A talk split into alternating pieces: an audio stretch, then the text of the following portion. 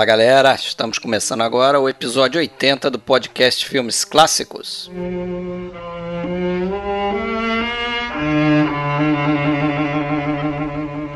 A gente hoje aqui então dá sequência a uma série de quatro episódios sobre a vida e a obra de Ingmar Bergman.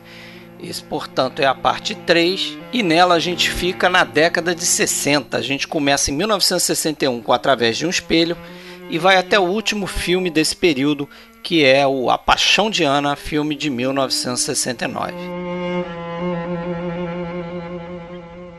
Nesse período aqui a gente tem grandes filmes, a gente vai passar mais a fundo a trilogia do silêncio, através de um espelho, Luz de Inverno e O Silêncio, e também, é claro, a gente vai focar em dois outros grandes filmes desse período, Persona e A Hora do Lobo. É legal você ouvir esse episódio até o final, porque no final a gente tem uma surpresinha aí para comemorar os 100 anos que o Bergman faria esse ano de 2018. Então fique com a gente que você não vai se decepcionar. Pessoal, se você quiser entrar em contato com a gente, você pode acessar nossa página oficial filmesclassicos.com.br. A gente também está no Facebook, a gente tem uma página lá e também tem um grupo, se chama Grupo Podcast Filmes Clássicos. A gente tem um perfil na Filmou e a gente tem também um canal no YouTube chamado Podcast Filmes Clássicos, onde postamos também os episódios. E a gente tem também um perfil na loja do iTunes, que você pode entrar lá, fazer um review e dar umas estrelinhas se você curte aqui o nosso podcast. Isso ajuda muito a gente a se manter.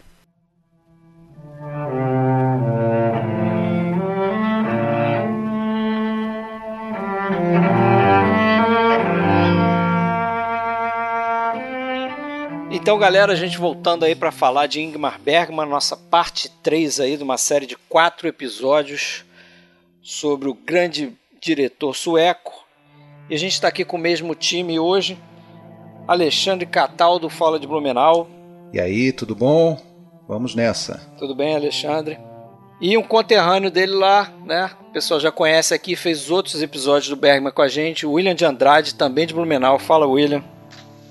Beleza, galera? Tranquilo? Beleza. Então vamos começar aí, galera. No último episódio a gente parou, né? O Olho do Diabo, é um filme de 1960. E esse aqui a gente começa aí com, com a trilogia. Né, o primeiro filme através de um espelho. Eu achei interessante, eu fiz uma reflexão aí sobre essa, esse período que a gente vai abordar, né? Eu acho que é, que é um período que é curioso pelo seguinte, a gente tem o Bergman junto aí de talvez aí a, quase a totalidade do, dos grandes atores e atrizes do que representam a obra dele, né? Se a gente pensar, tem filme com Max von Sydow, com Gunnar Bjornsson, com a Harriet Anderson, com a Bibi Anderson, Gunnar Lindblom, Ingrid Thulin, Liv Ullmann. Ele ainda arrumou um, um, um filme para colocar o Birger Malmsteen, né? E que tem o, o Alan Josephson. Tem o Erland é. Josephson, exatamente. Que se firma aí nesse período também. É, não citei ele, mas ele aparece, né? Hora do Lobo e Paixão de Ana o também. tá? É, o Erland, aliás, tinha ficado 10 anos sem fazer um filme, não, não do Bergman, não. Sem, sem fazer filme. É. Se dedicando só a teatro. Ele ficou 10 anos, de 58 a 68. Ele parou no rosto e voltou no Hora do Lobo. É. Ficou nesse período de 10 anos aí, fora do cinema. Se você quiser forçar a barra, ainda tem o Anders Schick lá, no rito. E tem a Gertrude Fried também, que também já E tem uma participação da e tem uma participação da Eva Dalbeck no Para não falar de todas essas mulheres. Ah, é verdade. Que, é, que é apesar de ser o, o, filme talvez dos mais fracos do Bergman, é, né? Faltou, faltou é. ela e a mais Brit Nilsson, acho que para ficar o time completo aí. Quer dizer, faltou ela, ela participa, né? Mas faltou a mais Brit Nilsson aí para é, mas também tem uma galera boa do passado lá que não volta mais, né? O Stig é. Olin, o é. Eck Friedel, Ok Friedel, Ok Grombay, que faz a Noite de Circo e por aí vai. E o detalhe é que todos os filmes que a gente vai comentar aqui foram fotografados pelos Van Nickvis, né? Se eu não me engano. Todos sem exceção. Então vamos começar aí, cara, falando do Através de um Espelho. Deixa eu só comentar, né, que nós estamos agora já vivendo o ano 2018, o ano do centenário do Bergman, né? Yes.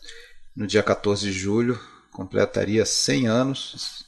Vida longa. Mundo afora aí, estão sendo programadas várias homenagens, retrospectivas, mostras. Isso aí, vamos, é... vamos comemorar com um sorteio aqui no final do episódio. Isso. E a gente aqui, de certa forma, participando dessa homenagem, né? Fechando aí a, os quatro episódios, os dois últimos episódios dos quatro, né? Para tratar de toda a obra dele. Isso aí. Vamos lá. Vamos lá, através de um espelho, por favor. Sueco, por favor, em sueco. Sozon Ian Spiegel. Cuja tradução literal é como num espelho. Foi isso que eu, que eu descobri aqui, né? Aqui no Brasil chamou através de um espelho. Mas eu acho que a, a tradução literal, né? como num espelho, tem muito mais a ver com, com a ideia do filme. É, que é uma, uma. Acho que a origem desse, desse nome é uma passagem na Bíblia, né?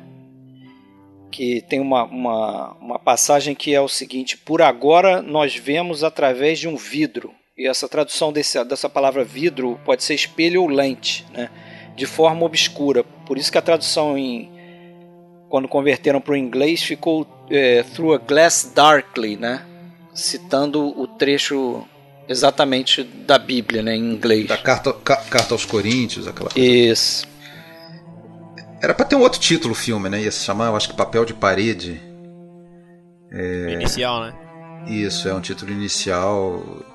E, e, e isso teve uma ideia inicial de uma. É, ele queria fazer como se fosse uma peça de três atos, né? Em que o, o, mesmo a mesma coisa era mostrada três vezes por diferentes ângulos. Isso. E depois é como como costuma acontecer né, em todos os, os roteiros do Bergman ele parte de uma ideia e vai transformando e às vezes no final chega a algo totalmente diferente. É, aqui talvez tenha acontecido algo desse tipo né. Mas uh... ele se inspirou numa história é. de uma moça né que ele que ele viveu durante um tempo, né, que dizia que ouvia vozes, as vozes diziam o que, é que ela tinha que fazer, não sei o quê. E ele jogou também elementos. Né? É. Eu não sei Apesar se essa moça. Não ser dito no filme, né? Apesar não de... é dito, mas a doença que, a, que ela tem é esquizofrenia. Da Karen, né? A é. personagem da da, da Harriet Anderson no filme, né? Ela não é citada a doença no filme, mas claramente esquizofrenia. E mais uma Karen, né? o nome da mãe do Bergman, né? Mais uma vez ele usa esse nome. E tem também o que eu andei lendo é que no filme tem também elementos ali da relação dele com a então esposa, né, a Gabi Laratei. Laratei, eu acho que ela era Laretei. pianista ou violonista, não, é, mas era uma música, né? Era da Estônia.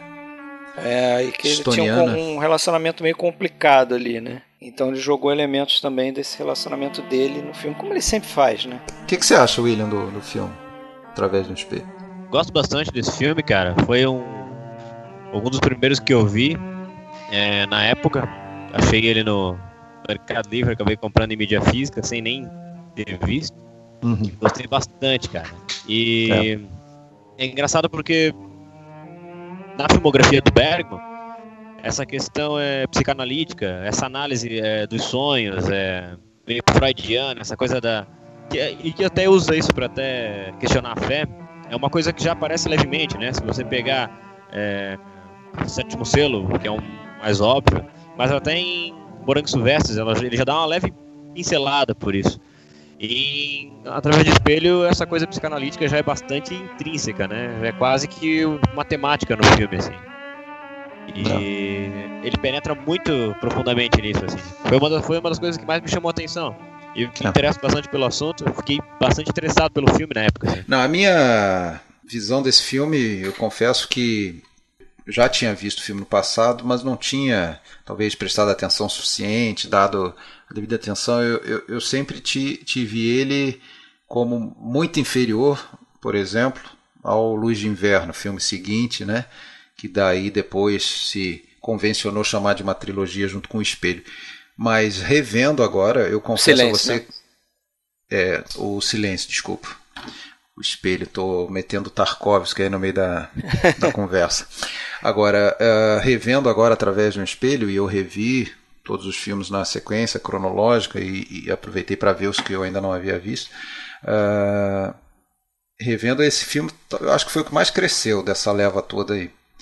É, hoje, hoje eu já estou colocando ele pau a pau com o Luz de Inverno, né? E, e acho um filme muito denso, muito é, muito marcante assim. E, e, bom, é aquilo que você já falou, né? O Bergman praticamente todos os filmes ele vai fazer na, na, na verdade uma radiografia da, da alma dele, do, né, da, da psique dele colocar os fantasmas para fora. É, é, natural. Muitas vezes os sonhos, né? E é. pesadelos. É, é natural o público e a crítica querer sempre é, esquadrinhar isso, catalogar e classificar. Então você. É, alguém lá no passado apontou isso como uma trilogia, coisa que nem ele próprio é, concordava ou tinha em mente, não, né? não tinha intenção. Mas eu li que ele, que, ele, que ele ia e voltava nessa história. Ele, ele, um, um momento ele se referia, referiu como trilogia, depois ele passou a não se referir.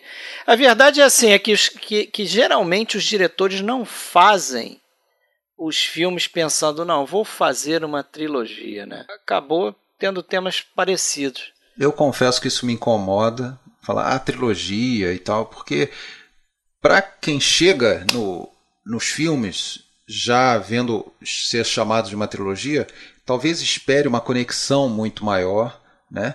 E, e, e trata esses três filmes separados de outros, quando, para mim, é uma opinião bem pessoal minha, os tirando aquela eu diria fracassada comédia ali, homenagem ao Fellini que a gente nem vai abordar muito hoje, que é o para não falar de todas as mulheres, tirando esse, todos esses outros sete filmes que são a chamada trilogia, o Persona no meio e depois os três seguintes, né? Hora do Lobo, Vergonha e Paixão de Ana, esses sete filmes eles estão muito ligados entre si para mim assim. É quase um desenvolvimento constante de um de, de conflitos pessoais é, deixando um pouco de lado aquela coisa é, metafísica lá que tinha e, e, que tinha aquela, aquela visão da religiosidade que tinha lá no Sétimo Selo em outros filmes daquela época é, questionando o silêncio de Deus depois abstraindo um pouco dessa questão religiosa indo mais para a questão humana né como a gente vai lá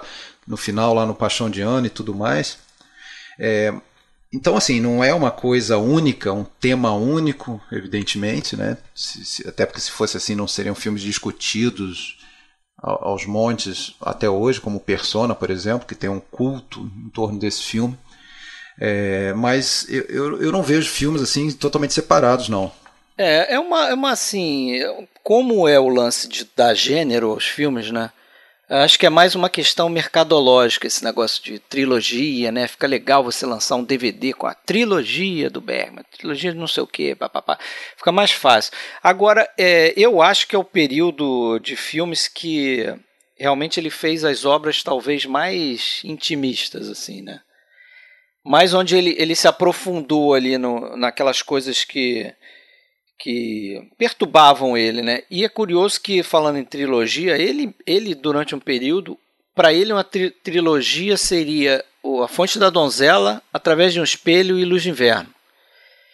E aí eu concordo com ele, porque eu acho o, o Através de um Espelho e Luz de Inverno muito mais parecidos com a Fonte da Donzela na questão do silêncio de Deus do que o terceiro, que é o silêncio, que parece que parece que é mais o silêncio é, na relação entre seres humanos, né? Uma coisa que deveria ser tão próxima como a relação de duas irmãs, que ele já fez esse tipo de filme antes, mas são filmes assim com elenco bem reduzido, né? Poucas locações, né? muito poucos cenários. Se a gente pensar nessa trilogia, esses três filmes, né? através de um espelho se passa na ilha, é, praticamente na, na casa ali dentro da casa e na praia é, Luz de Inverno se passa praticamente dentro da igreja, um pouquinho fora ali, quando ele, ele vai lá visitar o, o corpo do, do personagem do Mark Van Sydow, que acabou de suicidar, né? Mais um suicídio, né? A, a, cena do, a cena do começo mesmo é bem longa, né? Dentro da igreja ali. É, da luz de inverno, né? Bastante longa. É bem longa. E o, o silêncio é praticamente dentro daquele hotel, né? quarto de hotel e a gente sai um pouquinho, tem uma cena no bar e tal. É, a isso, a isso o Bergman se referia ou chamava como é, é, peça de câmara, né? Aquela que na, na música é aquela coisa de uma orquestra reduzida, né? De, de quarteto de cordas e tal, é. que toca em salas pequenas.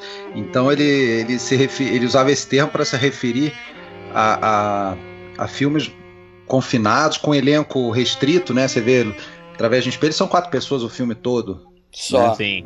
O, o Luz de Inverno também, pouquíssimos personagens ali envolvidos, né? É, então, elencos reduzidos. Ele usou essa expressão especificamente para através de um espelho, né? Peças de câmera, de câmera, e ali seriam aqueles quatro personagens que estão o filme todo, e a gente é, vai é, entendendo ao longo do filme, porque isso não é didaticamente explicado, o que é bom, né? Que a gente gosta, né? A gente não gosta de Sim. Tudo explicadinho, a gente vai entendendo que aquela mulher acabou de sair de uma é, de um sanatório, de uma clínica, né? Que está ali buscando uma reintegração da família, que o pai é meio é, afastado dos filhos, aquela coisa toda, né? É, e também não só o elenco reduzido, como eu falei, você falou também, como equipe, né? É, nesses três filmes, eu, eu, pesquisei aqui, você tem. Todos eles são produzidos, né? Aí me perdoe meu sueco, mas vou tentar acertar os nomes aqui. Alan Eklund é o cara que produz os três filmes. O Nick Vissel, fotógrafo. Desenhista de produção P.A. Lundgren.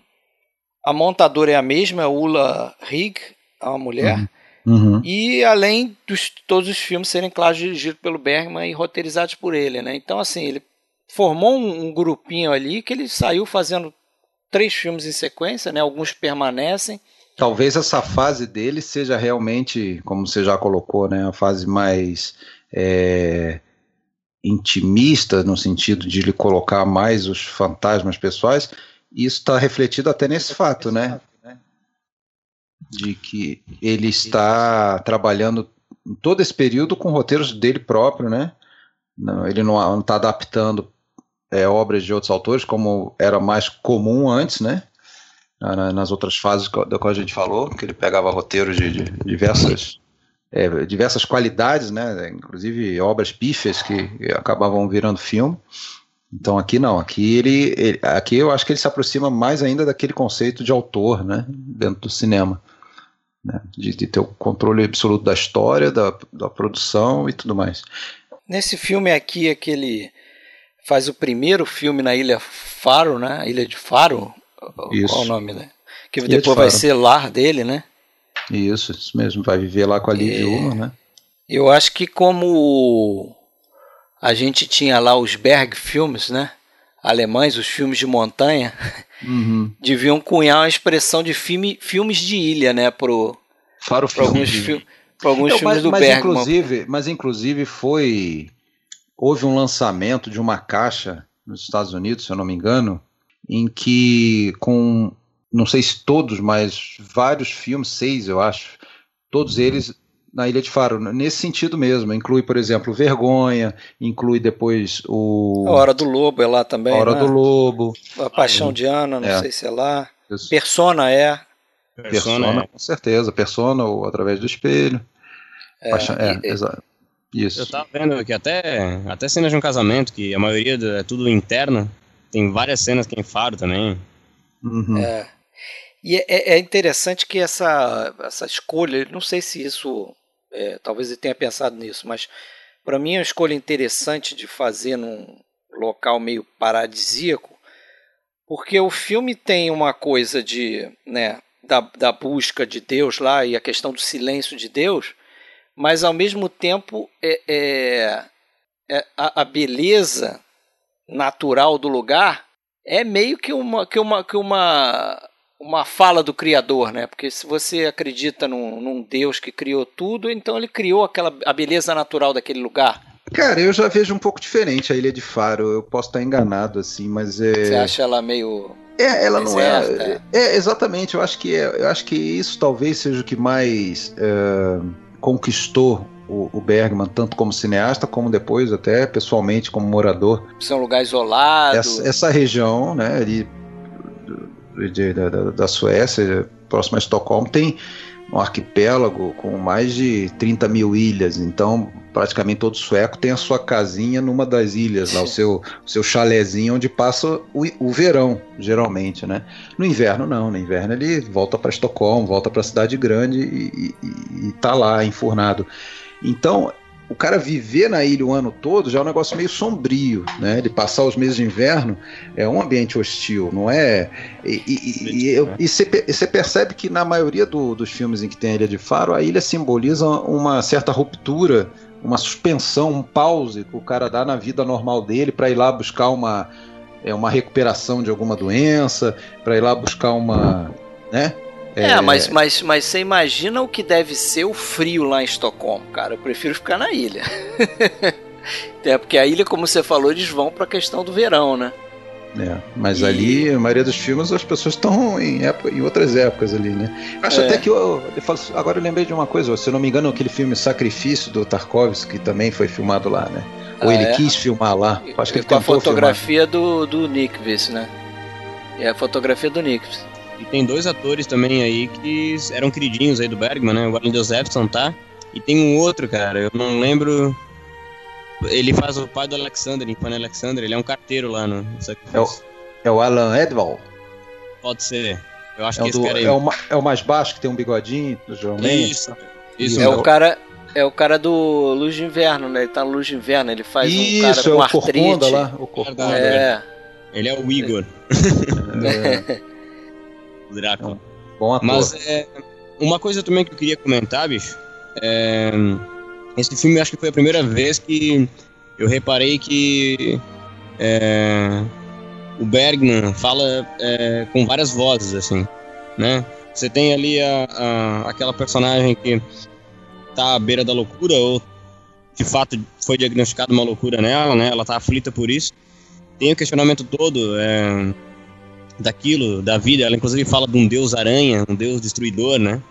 Uhum. E tem o pai dela, que é o artista da família, e até fala do fato dele ser um. Ela, ela passa o pai como um, sei lá, uma espécie de, de parasita, assim, porque ele. Ele usa a doença dela como tema, né? Como... Isso, como tema mas, de uma obra e mas tal. isso deve ser bem uma, um pensamento de culpa do Bergman, né? Isso, Toda isso. cara. Exatamente. E ao é passo o... também tem o marido, né?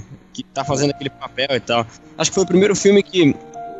Acho que quando você Os vai. Os quatro, lendo... né? Os quatro, é... inclusive o rapaz lá, o Minos, né? O... Sim. Ele, ele com aquela. Quando? É, Tem toda aquele, coisa. Ele, é, ele sofre aquele, aquele ataque, né? De vamp da irmã, né? Sim e é e jogado numa relação incestuosa, né? Ele é. Ele, ele é obrigado a confrontar com talvez o próprio desejo que ele tinha em, guardado, mas que, claro, socialmente inaceitável, então estava lá guardado, mas enfim, ele, ele não sabe como lidar com aquilo. É bem isso aí, eu tive essa mesma impressão ali, que no, é. os quatro personagens eram quatro facetas do próprio Bergman, de certa forma, Sim. né? Eu acho que foi o primeiro filme que eu percebi isso, porque eu acho que anteriormente tu tinha meio que sempre um alter ego, que é uma coisa muito comum, né? Mas acho que nesse filme, quando tu vai se aprofundando mais na vida pessoal dele, vai lendo mais sobre o Bergman, uhum. tu percebe que é como se o filme funcionasse com um monólogo de várias vozes, assim, né? É o cara falando, mas através de quatro vozes diferentes, assim. E é muito interessante perceber isso, cara. É muito legal. É, teve um cara, um, um cara que é um era crítico e eu de, também dirigiu filmes, o Vilgot Joman, que esse foi esse cara que acompanhou também a, a, a produção desses filmes, a filmagem e, e escreveu é, textos, mais textos e foi, eu acho que ele que meio que estimulou essa ideia de, de ser uma trilogia, né? Acho que hum. o Bergman meio comprou a ideia do cara. Ele fez até um documentário acompanhando a filmagem do Luz de Inverno e tal, tá disponível aí no, no YouTube. Mas é, o cara. É. é. Quem compra a edição especial, é, o box da, da Criterion, esse hum. documentário vem, no, vem nos extras até. Vem no silêncio, né?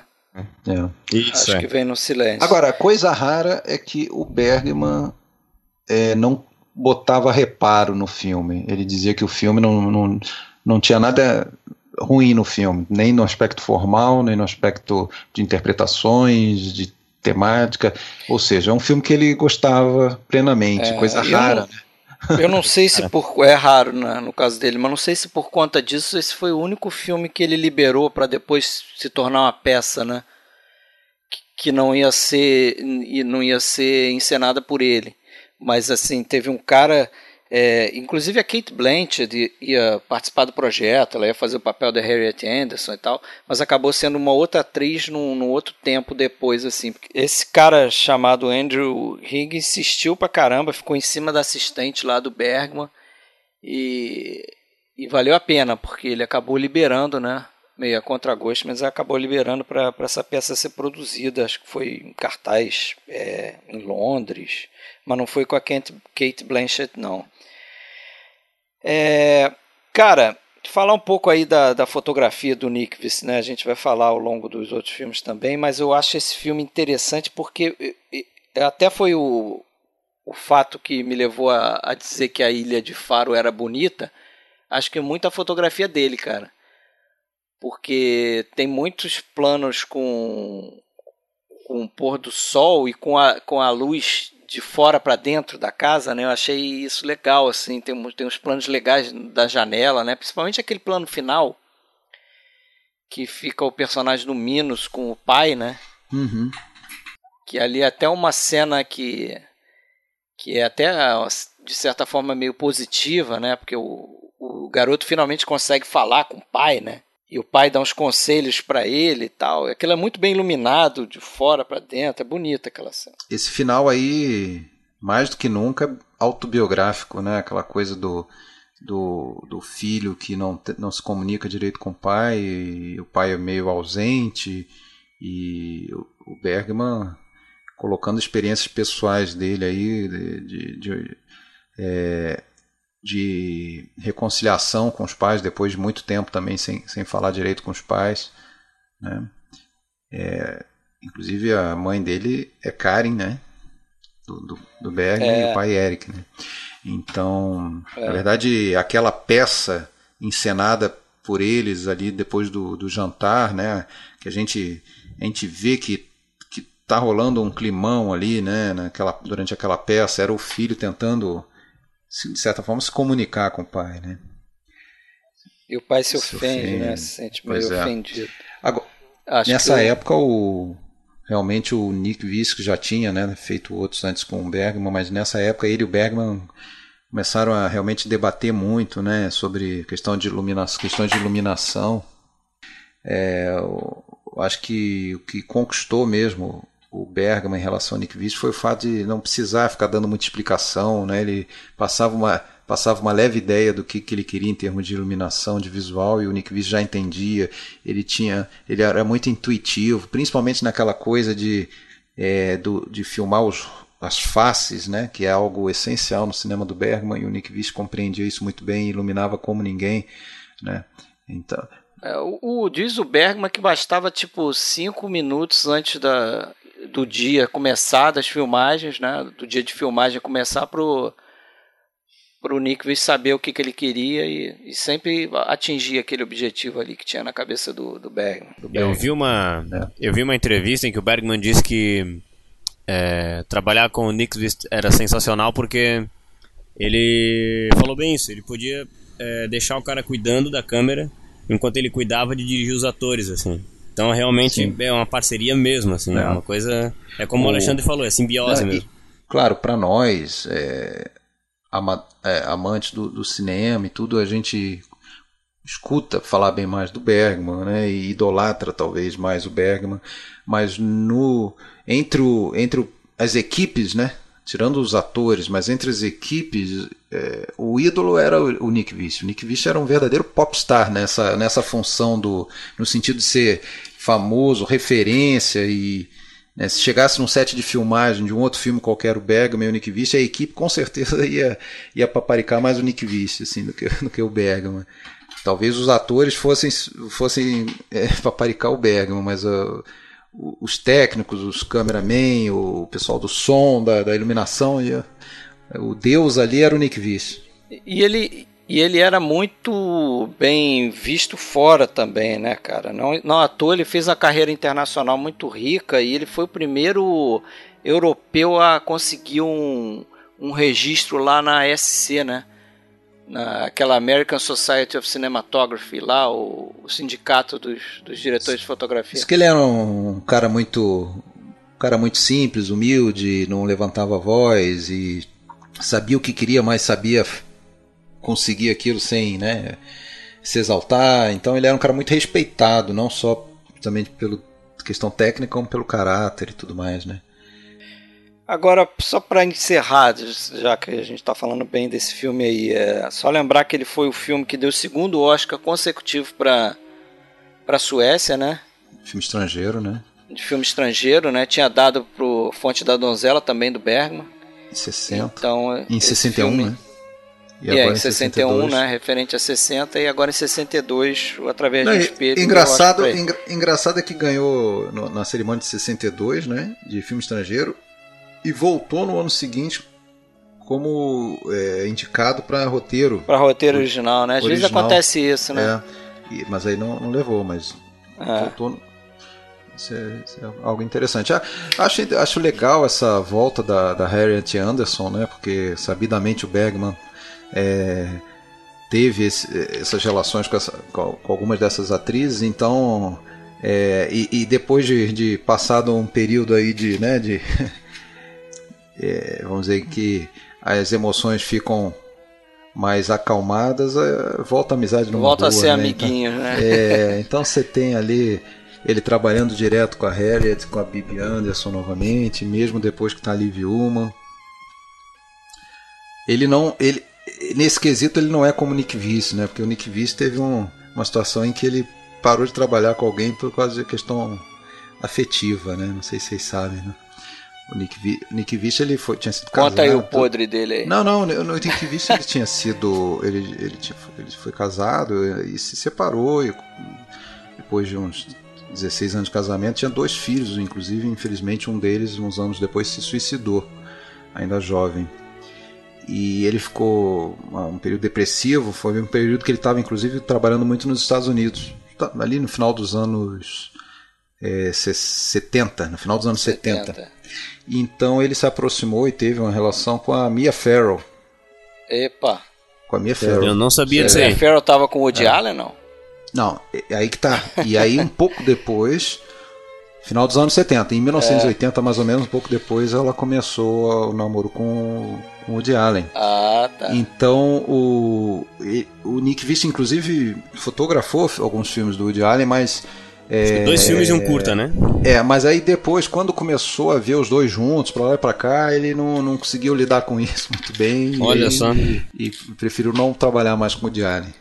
É, o Diane furou o olho do Nick, se é isso que você tá é. falando, né? É, basicamente. basicamente.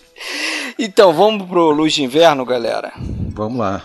Vamos lá. Pra mim é o meu preferido aí dessa, dessa trilogia aí. Eu gosto bastante também, rapaz.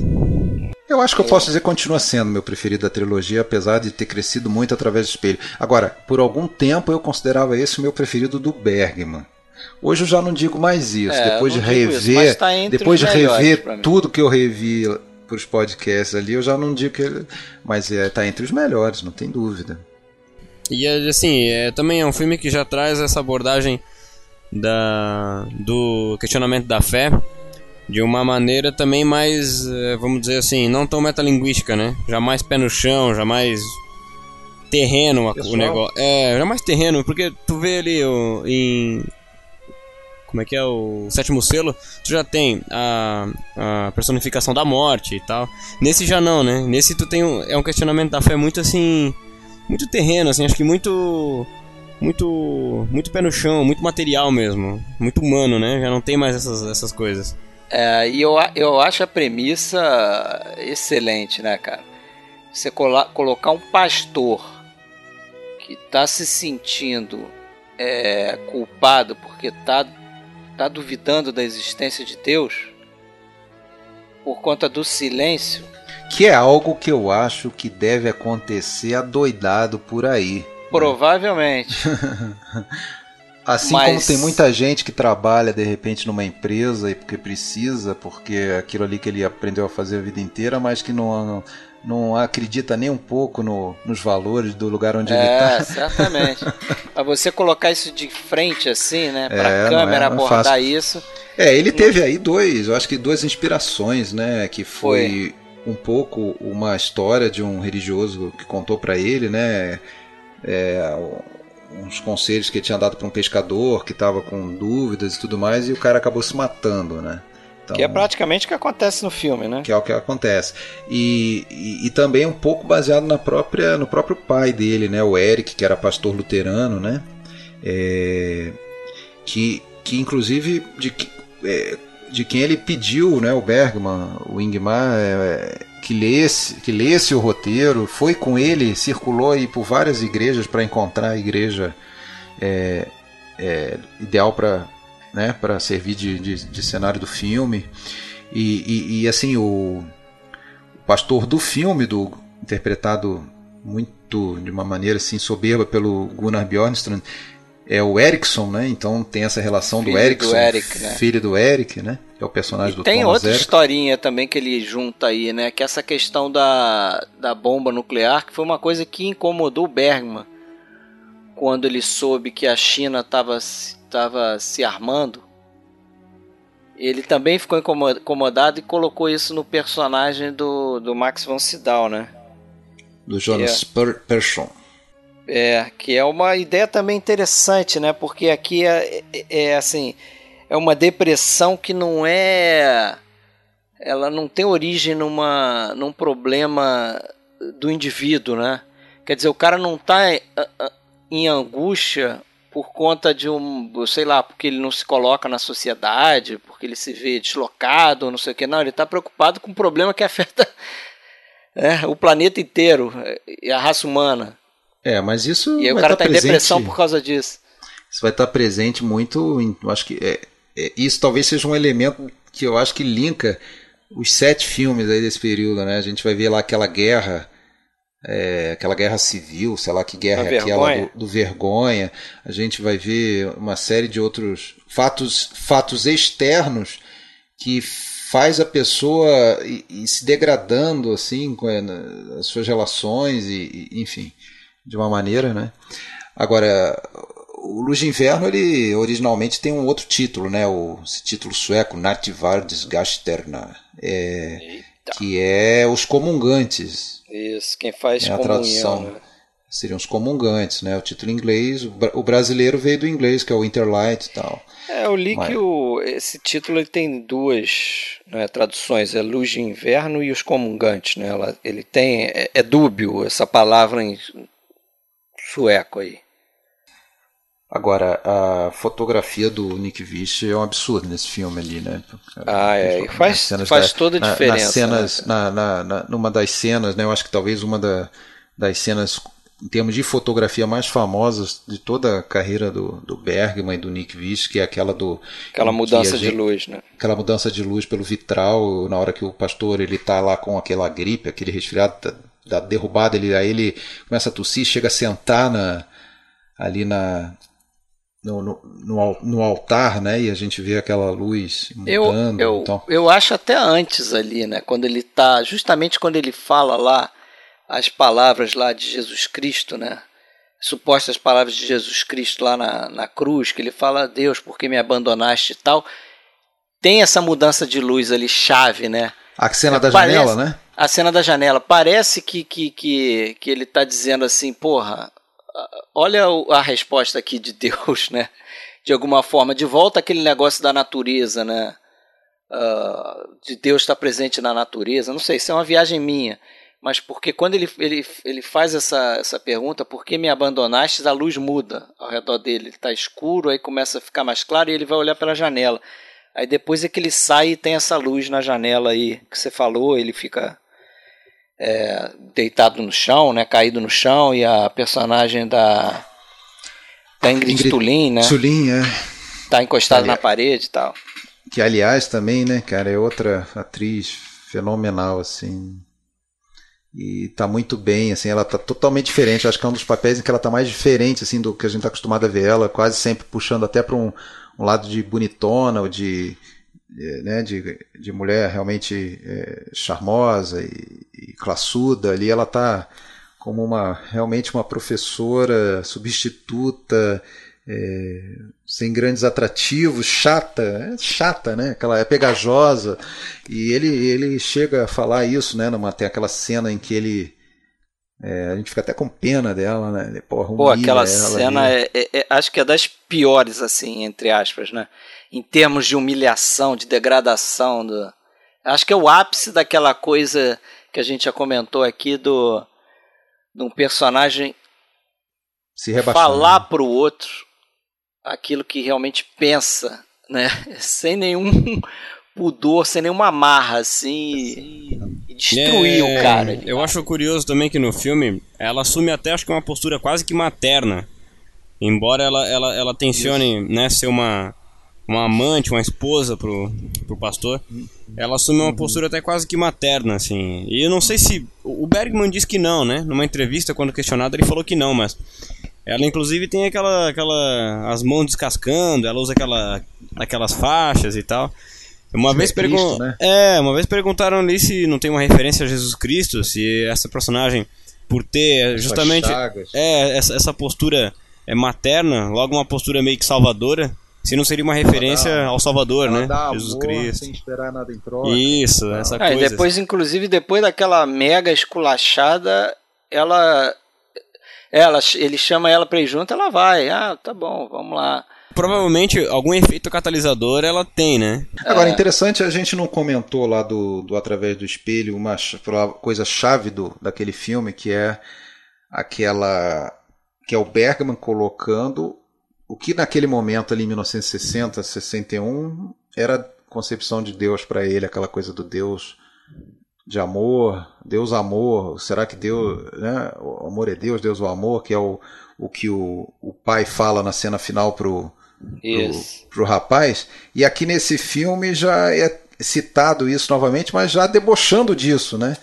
É, é ele né, está debochando disso, ele está debochando naquele justamente nessa cena da esculachada, né? É, ele coloca as dúvidas dele ali também, né? Tem um momento que, que de novo é citado Deus Aranha, né? Ele de novo faz essa metáfora aí também. Tem um, acho que é o personagem do Alan Edval que fala isso, não, não lembro agora. É o Algot.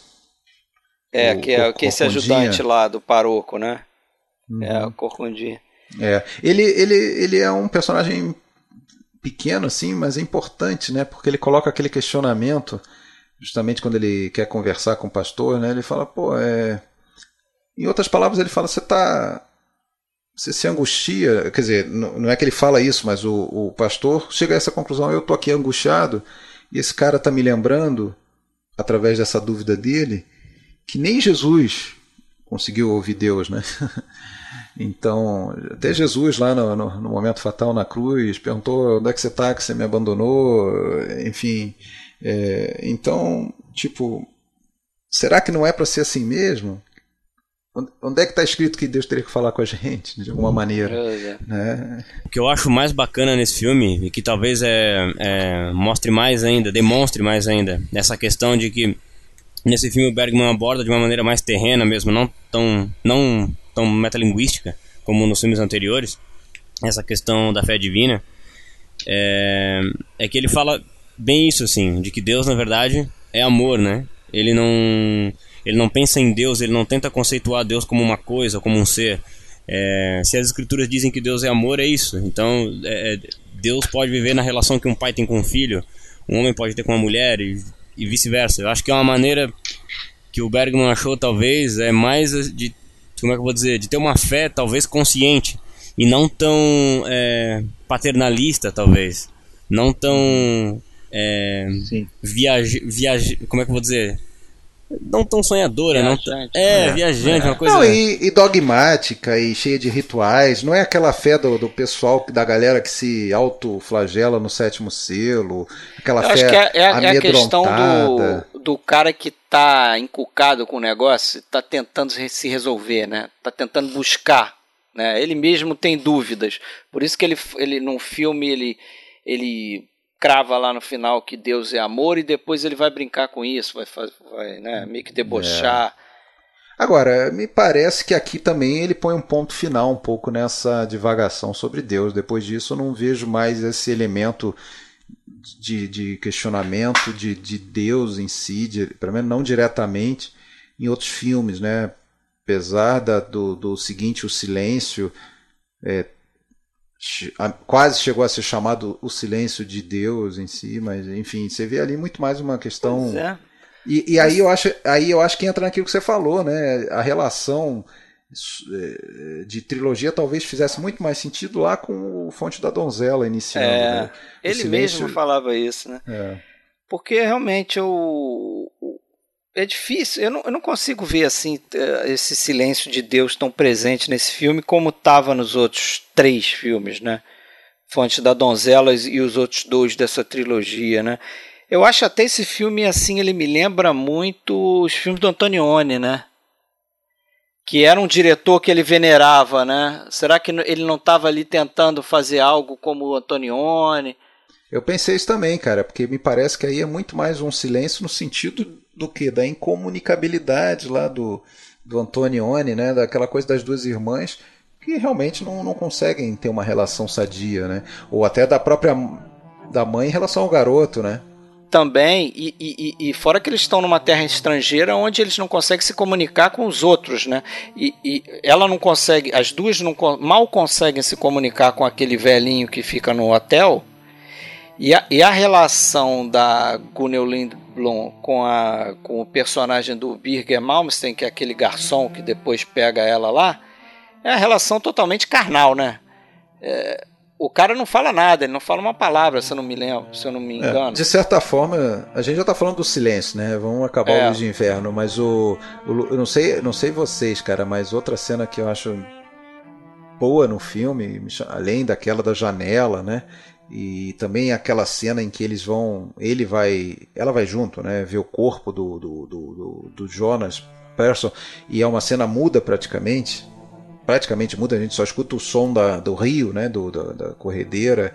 É, aquela coisa de, de fatalismo ali. Não, como se fosse até porque é banalizado aquilo, né? Parece a coisa mais natural. Parece que ele próprio já sabia que ia acontecer aquilo. Ele recebe ah, a notícia. Mas natural não... na filmografia do Bergman, né? É, não, não, não, não, eu digo, suicídio, né, eu digo, eu digo pro para eles envolvidos, para o pastor, ele vai tratar daquilo de uma maneira meio burocrática, meio obrigacional ali, mas não, não sabe, ele é algo que ele parece que já esperava do, né? do jeito que o que o Jonas sai daquela conversa que, porra, na verdade, se o cara tinha alguma dúvida se ia se matar ou não, ele decidiu ali naquela. Ah, eu, eu também acho, cara. É, é, pra mim, isso é claro, assim, o pastor dá um empurrãozinho no abismo ali, cara. É. Vai lá, pode é. ir. Ele, ele, ele, ele, ameaça tentar repetir aquele Engraçado que ele não tem culpa nenhuma, né? O, o é. pastor não tem sentimento de culpa nenhuma. Depois ele é. chega lá na, na, viúva, que é a Gunnar Lindbaum, e fala lá, ah, vamos ler uma passagem da Bíblia, tipo. Sim, sim, sim. É, e ela é. Agora, é impressionante, impressionante também a, a transformação da Gunnel de um filme pro outro, né, cara? Ah, das assim. duas, né, cara? Você falou da Ingrid Tulin também. Uhum. É, são é. outras atrizes, praticamente, é. cara. Agora, e outra coisa, assim, cara, é, mais uma vez aquilo que a gente já falou em outros episódios, né? Apesar da importância do Max von Sydow, apesar da importância depois do Erland, porra, o Bergman cada vez mais um cineasta das mulheres, assim, né? As mulheres no centro da, da, das histórias, né? E assim, eu acho que o, o, através do espelho é o que é pela Harriet Anderson. Aquela cena dela surtando perto do fim, porra, o que, que é aquilo, né, cara? É, eu acho que ela acho que ela domina o filme assim como nesse filme aqui. Eu acho que a personagem da Ingrid Tulin, é, tanto pelo na, na cena do, em, da, em que ela é humilhada e tudo mais, eu acho muito interessante aquela cena em que ela olhando para a câmera, né, ela lê a carta, aquela longuíssima carta, é. né, são, são seis minutos, um close-up nela de seis minutos, um monólogo ali recitando a, a carta, né? E falando acho, pra gente, né? Falando pra gente, acho muito interessante aquela cena ali. Mas sabe, o Alexandre, essa coisa da, da carta, eu acho que denuncia também uma, uma, um aspecto naturalista do filme, assim. Tu vê que o, a, a, aquela introdução do filme, que é a missa, ela é bastante longa, acho que são acho que 18 minutos aquilo, talvez. É. São 18 minutos, uhum. acho. É, aqui é uma missa. A gente tem a impressão de que é. Parece uma missa inteira, né? Porque aquilo não passa e, é. e tu tá. É. Por mais que seja só 18 minutos, tu não tá acostumado a, a ter esse tipo de abordagem num filme. Uma abordagem tão, tão naturalista. A cena da carta eu acho que tem a ver com isso também. E inclusive a cena da morte do personagem do Max von Sydow também.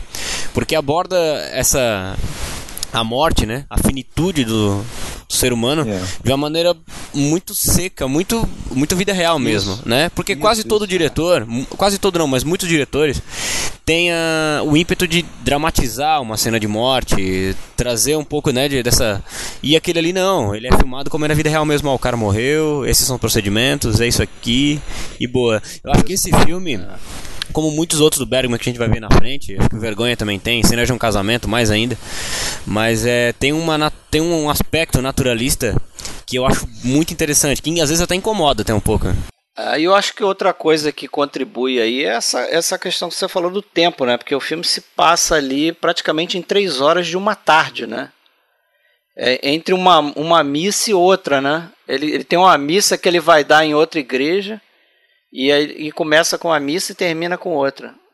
Eu acho que tem relação com, a, com aquele questionamento do Algot lá, do personagem do Alan Edval, que ele fala justamente, pô, por que, que as escrituras elas focam muito no sofrimento físico de Jesus Cristo? É. Porque esse sofrimento foi um sofrimento que demorou apenas ali cerca de quatro horas, se eu não estou enganado, pelos, pelos meus cálculos ali da, é, da, da Via Cruz, aquela coisa toda aí, o pastor até concorda, é mais ou menos isso.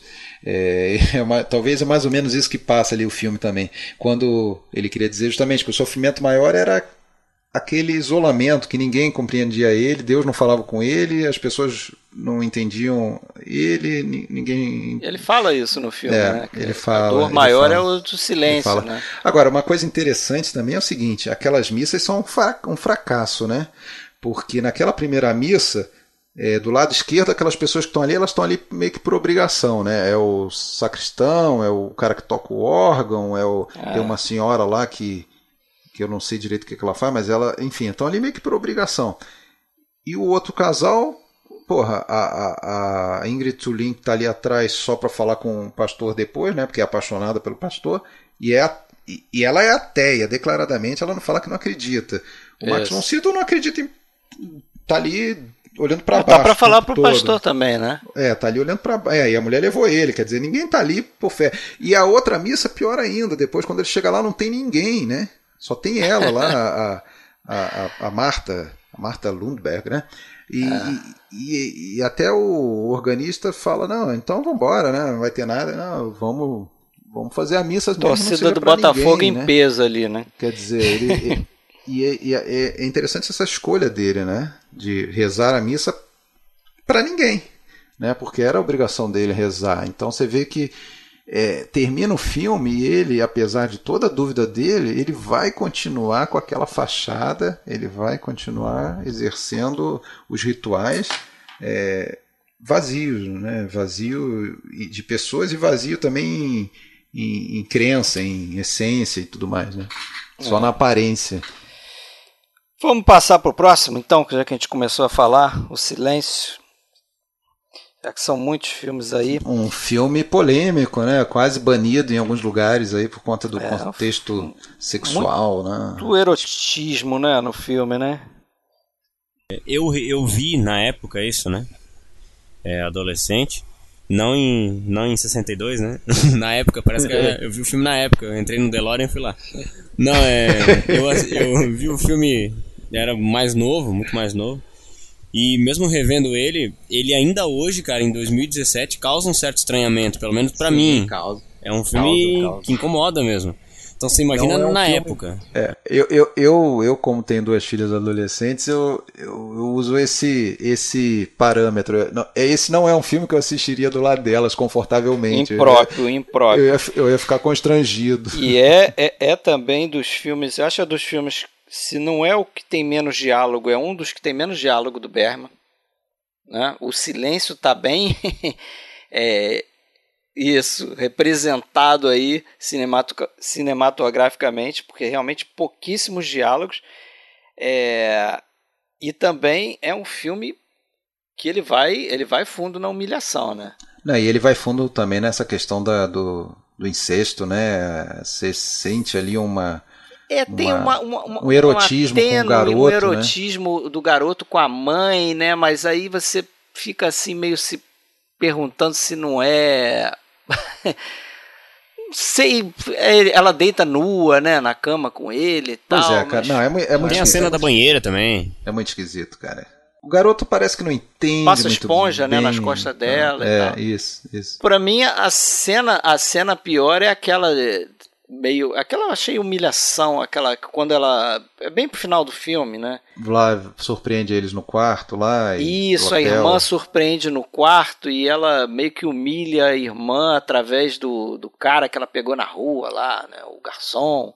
Mas você já vê uma relação também, né? Irmã com irmã, aquela essa paixão da Esther, né? Da Ingrid Tulin pela, pela personagem Ana da Gunnel, né? Você vê uma, uma coisa estranha, uma idolatria estranha. A impressão que dá é que ela é. gostaria de, de, de ser, né? De ter o que a, o que a Ana tem. Tem gente que enxerga ali um certo lesbianismo também ali. Uhum. Uma relação incestuosa e lésbica, né? Do...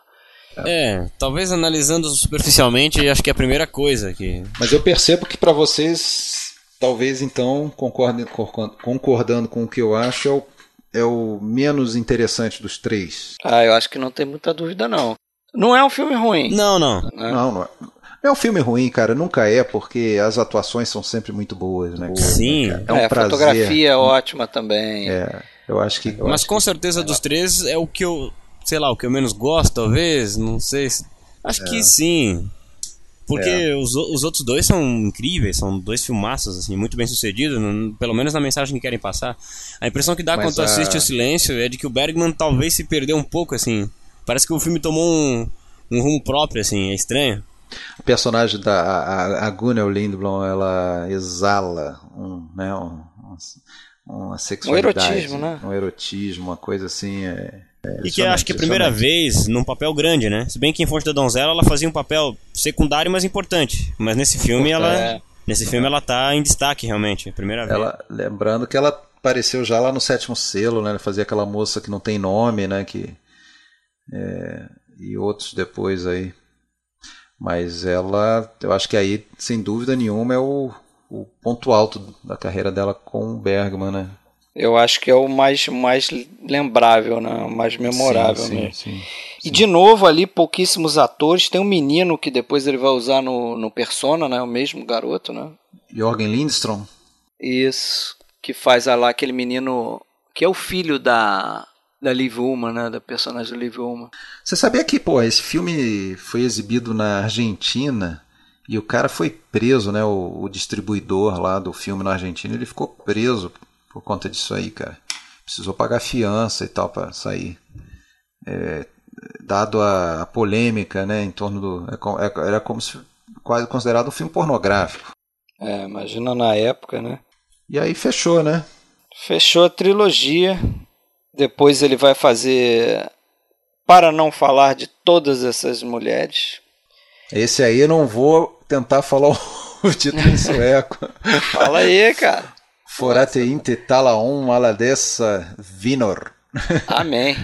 Amém. Das mulheres. Cara, esse filme aí, eu sinceramente é, não é acho é muito Bergman, memorável, né? Não, não é nada memorável. O é, Bergman, eu acho que é o primeiro filme dele, né? A cores. A cores, isso.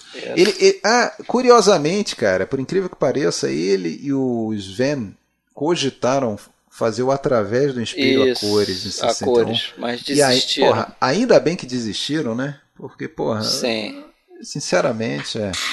E, Acho que foi até uma das e, indicações do filme, foi fotografia. É, e nesse aí ele quis claramente, declaradamente, parodiar barra homenagear né, o Fellini, Fellini. que era o diretor que ele, que ele gostava, com 8,5. De, depois então, do é Antonioni, é, Fellini. É, então ele faz aí essa essa comédia louca aí com sete mulheres que vivem numa, numa mansão e Cada uma passa uma noite da semana com, com um músico lá, e quando o músico morre, vai um sujeito lá fazer um, uma reportagem, não é isso? É, acho que é uma biografia, o que, que é? É, ah, ele é escrever uma biografia, que é o. É, que, porra, eu acho uma atuação pífia sujeito, da vergonha alheia daquele sujeito lá, o, o, o, Jarl Cooley. Sinceramente. Eu... Agora. Que é o cara só... que fez o diabo, né? Isso, fez Não, o Dom Juan, né? Ele Dom era o Dom, Dom Juan. É. O, no, diabo era o olho do Stig Jarrell. Agora, o. Então, acho que o que tem de interessante, né? É ver reunidas ali Harriet Anderson, Bibi Anderson. Harriet Anderson fazendo Dalbeck, uma empregada, né? né? Fazendo uma empregada depois de ter sido empregada lá no, no Sorrisos de Uma Noite em Amor. Bibi Anderson, Eva Dalbeck, Gertrude Fried.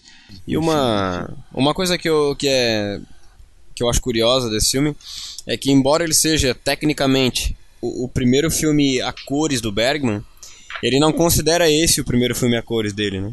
Isso, Porque ele isso também. É, ele diz que esse filme foi feito a cores, mas foi uma coisa assim, ah, tanto faz, deixa tudo ligado aí, faz a cores mesmo.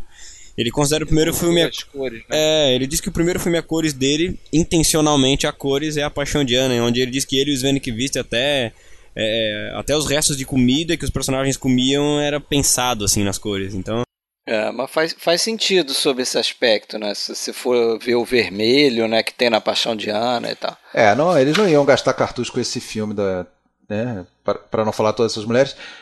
E aliás, aqui, né, mais uma vez, como o, o, o Bergman já havia falado das suas comédias anteriores lá dos anos 50, é, basicamente para fazer bilheteria para a Svensk Film Industry, né? É o, nesse filme é meio que ele põe em pause os demônios interiores dele, as, as dúvidas religiosas existenciais ah. e, e, vamos fazer um filme aqui. Mas é. ele devia estar tá muito deprimido, né? Então, nessa época aí, porque a gente sabe que da história dele aí, geralmente quando ele está deprimido, ele, ele faz as comédias. Mas né? tu sabe que, cara, é, quando eu vi a primeira é. vez, que eu estava na fase de, de maratonar os filmes do Bergman, eu, eu achei esse filme muito esquisito na época, assim.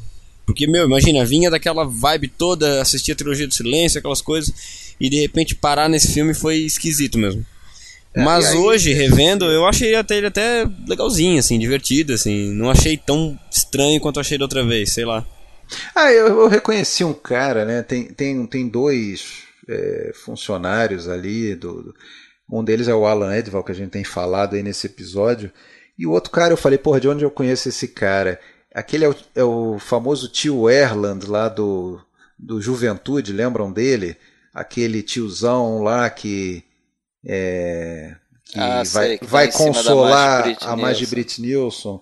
Pô, é. esse cara tá ali, sei lá, quantos anos depois, 14 anos depois, nesse papel, um papel de um mordomo, sei lá o que, que Confesso é. que nem lembro o rosto dele. Mas, cara, já falamos bastante desse filme Não, aí. Eu só queria dizer que em 64 o Sr. Bergman estava andando por Estocolmo e encontrou a ex-namoradinha dele, Bibi Anderson, que estava com uma amiguinha passeando junto. Isso. E aí, aí, aí ele apresentou a amiguinha para ele, ele ficou já interessado na amiguinha, ele já conhecia saidinho, de né? nome, né? Que era a senhora, senhorita Liviuma. Isso, e aí, e aí é já, já perguntou, você quer fazer um filme comigo? Ah, quero e tal. Ele é. começou a escrever o roteiro de Hora Ia do ser Lobo. The Cannibals, né? Ia ser o Os Canibais, né? O nome do filme, que depois virou Hora do Lobo, né? É. Mas aí por conta de uma. Acho que ele pegou não sei se foi pneumonia. Pneumonia, pneumonia. Ficou hospitalizado. É, ele teve esse problema, foi hospitalizado, acabou não dando sequência nesse projeto, né? Aí no hospital é que ele teve né, essa ideia de fazer o persona a partir da, de uma semelhança que ele via nas duas.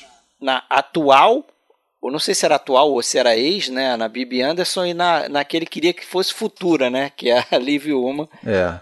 Não, não, a Bibi Anderson já, já tinha, tinha rodado já, já tinha, né?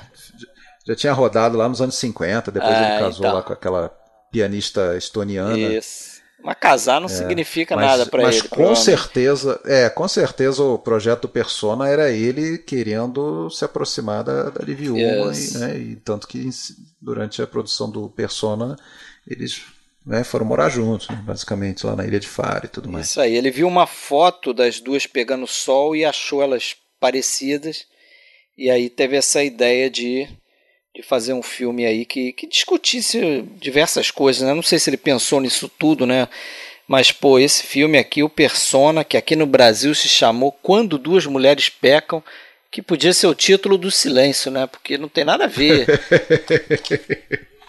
é, Verdade. não, terrível, cara. Sempre quando eu penso Verdade. nesse título, cara, eu fico, eu, eu fico imaginando a pessoa que assistiu isso na época e decidiu, né, dar um título em português pra isso. Eu fiquei pensando, meu, pessoa assistiu e ela, e ela, viu um pecado ali, duas mulheres pecando. Eu queria saber o que, que aconteceu, pois velho. É, Cara, porque tem, tem, um, tem um, uma essênciazinha de, de lesbianismo, talvez, você possa mas identificar ali, mas nada. não é, não acontece, não, não, é acontece o, não é o centro do filme, não é isso. É. Não, e outra, persona não é uma palavra sueca. Não dá para dizer é. que é uma palavra sueca, que é o título original do filme. É uma palavra em latim, sei lá o quê, é, que. Oh, grego.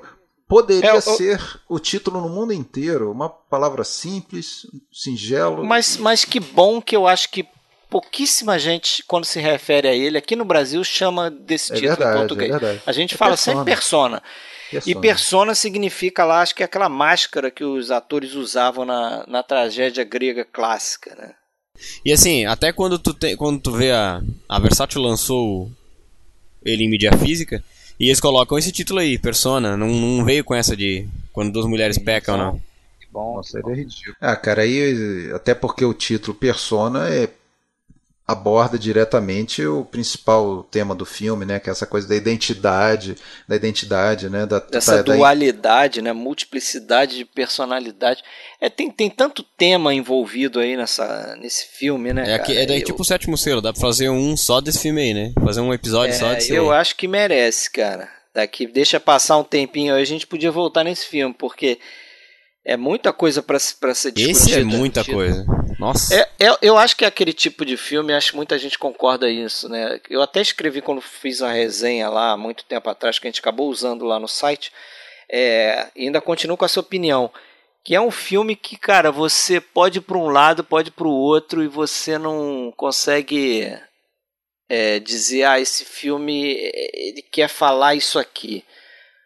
Porque ele quer falar isso aqui, ou quer falar isso aqui outro, entendeu? Você tem vários caminhos que você pode, pode seguir, inclusive a questão da metalinguagem, né? Você pode ver esse filme e pensar se não é a questão da multiplicidade de um ator fazendo diversos personagens. Afinal de contas, mais uma vez, né, temos uma atriz aí envolvida. Uma atriz uma, no uma... centro.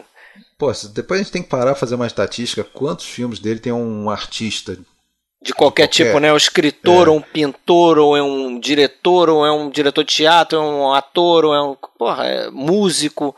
E, e, e, mais uma, uma, uma curiosidadezinha que eu acho muito legal, que eu acho que ajuda a, a formar é, uma mitologia bergmaniana, que é assim, nesse filme tu tem uma atriz de teatro, né, que ela percebeu que tudo que ela fez até aquele momento da vida é, foi para agradar os outros e não a si mesma, ou enfim, ela usou máscaras o tempo inteiro e acha que a única maneira de combater isso é ficar muda, né?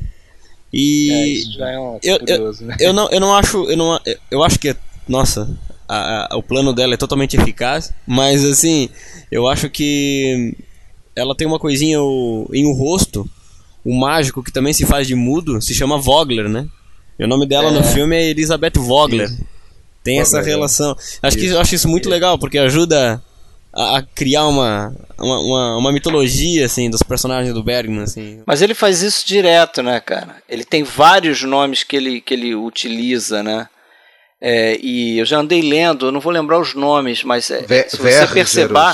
É, Vergerus, ele, te, ele tem umas características para esse nome, né? Tipo, Vogler são pessoas assim. Vergerus, acho que geralmente eram médicos, tinha um médico, acho que também no, no rosto. Acho a que o nome do Ana, cara. A Paixão de Ana tem um ver, ver, Paixão de Ana? Ou Hora do Lobo? Não, agora eu tô com. Paixão é, de Ana, é. o personagem do Erland Josephson se chama Elis Vergueros. Elis e Eva. E, e ela, acho que ele é um médico a... também, não é? Ou não? Não, não, ele é um arquiteto. É um arquiteto, é um arquiteto fotógrafo. Né? Mas um é, dos hobbies é. dele é colecionar rostos, né? Que ele chama, fotografar. é. Então tem essas, tem essas coisas, Agora, esses nomes. Eu não sei vocês, cara, mas no Persona tem algum momento que a gente, eu pelo menos vendo o filme, é, começo a achar, será que não é tudo um sonho, um delírio? Cara, pode ser uma interpretação. Pode ser tanta é. coisa, cara. Eu acho que tem um momento que fica bem claro que é sonho. É, qual, qual, que é o momento? Quando ela tá deitada, quando ela deita na mesa é esse? não? É, é um momento em que ela pergu até pergunta você. Não, como é que foi? Você falou alguma coisa? Não, então, esse momento que a, que a personagem da Bibi Anderson deita na mesa, Uhum. E a outra tá Isso. lá muda. Aí, aí, ela tá sentada de costa, ali, viu uma. É ter uma visita é. noturna ao quarto da outra, uma coisa assim, né? Ah, e sim. Depois a gente fica sem saber se aquilo é. aconteceu mesmo ou Não é esse que eu tava falando, não, então. Sonhado. Mas depois ela pergunta, depois ela pergunta, é porque a Liv uma entra no quarto de noite e aí as duas ficam uma em pé, olhando a outra, tem negócio, aquela cena é, do espelho memorável de, de, tipo do espelho, né? Eles olham para a câmera, ela passa a mão na, no cabelo da outra, não sei o quê. E a gente vê como elas são tanto semelhantes. E depois eu acho que a personagem da Bibi Anderson pergunta para ela: Você veio no meu quarto ontem? Ela fala: Não. É, a gente se encontrou ontem? Ela fala: Não. Ela fala não, né? Ela responde com a Ela cabeça. diz que não. É, ela não fala, ela diz que não. Aliás, esse negócio de falar, é, eu já ouvi a Liv uma numa entrevista dizendo que a única palavra que ela fala é a palavra nada. No final, né? Que a, a, a enfermeira ensina para para mudinha lá, né, entre aspas, a palavra, né? Fala nada, ela repete nada. Só que ela fala antes, quando ela tem lá a, a cara dela ameaçada pelaquela água quente. Não faz isso, é. Ela fala algo desse tipo. E também antes dessa cena, é que era essa cena da, da mesa que eu falei, que tem um momento ali que a Liv uma tá de costas. E fala, e a, a, gente escuta a voz dela, né? A gente escuta a voz dela sussurrando. Só que a outra repete o que ela acabou de falar. E aí você não sabe se é o pensamento dela, Bibi Anderson, ou se era a voz da outra sussurrando. Né? Cara, outra pode ser um sonho, mas pode ser também aquela, só uma sequência também de sonho, né? É tanta. É, é muito louco isso. Tenho, é, outra coisa interessante que eu vejo assim é que é o seguinte: você tá. É, eu acho que vocês vão concordar comigo que a Liv Ullman é uma atriz tem um, um rosto expressivo, um olhar que dispensa falar. Dispensa, dispensa palavras. Ela Mas diz muito. Bergman falava para ela. Né? Ela diz muito com os olhos, ela diz muito com, com as expressões, com as mais leves nuances assim de, de, de das expressões. Ela diz muito. E eu acho que o Bergman, eu acho que essa personagem foi escrita para ela ficando muda a personagem justamente para explorar isso. Eu acho que não foi ele, uma ele coincidência. Fala, ele fala isso. Isso aí não, não foi uma ele coincidência. Fala, ele fala declaradamente ele fala isso. isso. eu não cheguei fala. a ler, mas eu acho que não foi uma coincidência, não. Fala, falou isso para para Liv Uma. E é curioso que é o primeiro filme da Liv Uma com Bergman. E é isso aí, ela fala três palavras, três frases, sei lá. Né? É engraçado isso. tá estreando como atriz. Essa essa norueguesa, é né? É, japonesa, né? É, nasceu, no Japão. No Japão norueguesa. O pai era, no, era norueguês, né? Vive em Oslo. Eu, eu tava vendo, tem um filme, qual que é o filme? Bom, para começar, né, a, eu, a gente tem a noção de que talvez a dupla mais famosa da ator-atriz do, do Bergman, principalmente pro para quem assiste hoje os filmes é sem dúvida Liv Ullmann e Max von Sydow, né? As demais parecem coisas mais antigas, né? Quando você fala de Gunnar Bjornstrand e tal. É, mas se você for ver, eles estão juntos em três filmes apenas, né? São poucos, são esses com, com Bergman, Bergman né? com, é, com Bergman, eles estão juntos em outros filmes que não são do Bergman, mas com Bergman estão só nesses três filmes. Paixão de Ana, A Vergonha e Hora do Louco. Eles estão juntos na segunda trilogia, que alguns chamam, né? É, que chamam de trilogia, meio forçado Pô, cara, também, eu, né? eu, eu, eu, acho menos forçado do que a primeira, se você quer saber, cara. Eu. Ah, cara, eu acho mais, Mas cara. tudo bem, vamos lá. Voltando ao Persona, é, você falou a questão dele, parece que a, a partir de agora ele ele deixa um pouco de fazer esse questionamento sobre Deus, né? Eu não sei se tem a ver ou não com a origem é, dessa ideia aqui de fazer o persona, que ele relata numa entrevista, é, que tem até no DVD da Criterion, que ele fala da experiência que ele teve é, quando ele operou nesse hospital. Vocês ouviram essa história? Não que ele, ele ficou. É, ele teve um, um, um, problema lá, ele teve que passar por uma operação. Que foi quando ele fez o roteiro, não foi, Fred? Foi, mas então, antes ele teve uma. Ele teve que fazer uma operação e acho que erraram a dose de anestesia. Nossa. E ele ficou seis horas desacordado. Aí ele, ele, ele relata isso depois numa entrevista, ele diz que depois desse momento ele passou a se dar conta que da não existência. Porque durante essas seis horas ele não estava consciente, evidentemente. Ele, ele não teve nenhum sonho, já que ele é um cara que sonhava demais, né? Ele não, não lembra nada do, do que se passou nessas seis horas. Então ele, ele, ele, ao mesmo tempo ele, ele diz que ele ficou aliviado porque ele percebeu que é, depois da, da vida você é desconectado, entendeu? Você passa por um estágio de não existência onde você não tem mais problema, você não, as angústias dele sumiram durante aquele período. E aí, se eu não me engano, ele, ele associa isso um pouco também com essa questão de, de, de se distanciar dessa pergunta do por que Deus não fala, né? não se mostra, existe Deus, não existe, existe vida após a morte. Ele passou meio que a olhar como se não, não, não tem, não tem nada depois da morte. Ele disse que isso ajudou ele a, a, a tentar criar essa ideia do persona, não sei em que nível. É, eu li isso, eu li naquele livro Imagens, que ele cita a experiência que ele diz que Persona, é, ironicamente, é um filme que, é um dos poucos filmes dele que ele acha que teve muito êxito, mas que foi concebido num, num, num ambiente mórbido, numa época de depressão assim, quase que profunda na vida dele. Ele estava muito deprimido, né? Comentar aqui que assim como a gente não pode debater horas sobre significados do persona. A mesma coisa vivenciar os atores, o Nick Vice no set, ninguém entendia muito bem algumas coisas e o Bergman ele pediu né, que os, as atrizes e o próprio Nick Vice não ficasse questionando para ele muito o significado das cenas, aquela coisa que os atores às vezes querem entender. É, então a gente vê uma coisa, atuações realmente como é que eu vou dizer, intuitivas, assim, de, de, de, sem compreender exatamente onde que ele queria chegar no filme. Talvez nem o próprio Bergman soubesse. Essa que é, eu acho, é eu acho que não, não, não sabia. Eu acho que ele estava conscientemente deixando a coisa mais livre. Tanto é que dizem que a partir desse filme é que ele começou a, a se distanciar dessa coisa de, de, de fazer um roteiro muito amarrado e que tudo estava ali planejado, não podia desviar daquilo ali, entendeu? Daquelas ideias que ele tinha antes de começar a filmagem e tal, que ele começa a soltar um pouco mais as amarras. E eu acho interessante nesse filme uma coisa que de tantos temas né, que ele está tá colocando ali, essa questão da metalinguagem, né? Porque é uma coisa que demonstra como ele estava antenado no que estava acontecendo na época, né? A questão da novela vague, a questão dessa quebra da linguagem cinematográfica.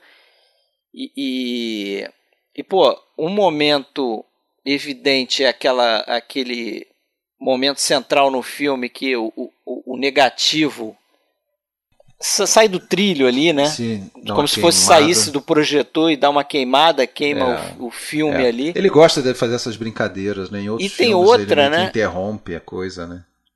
É, mas aqui é bem evidente, né?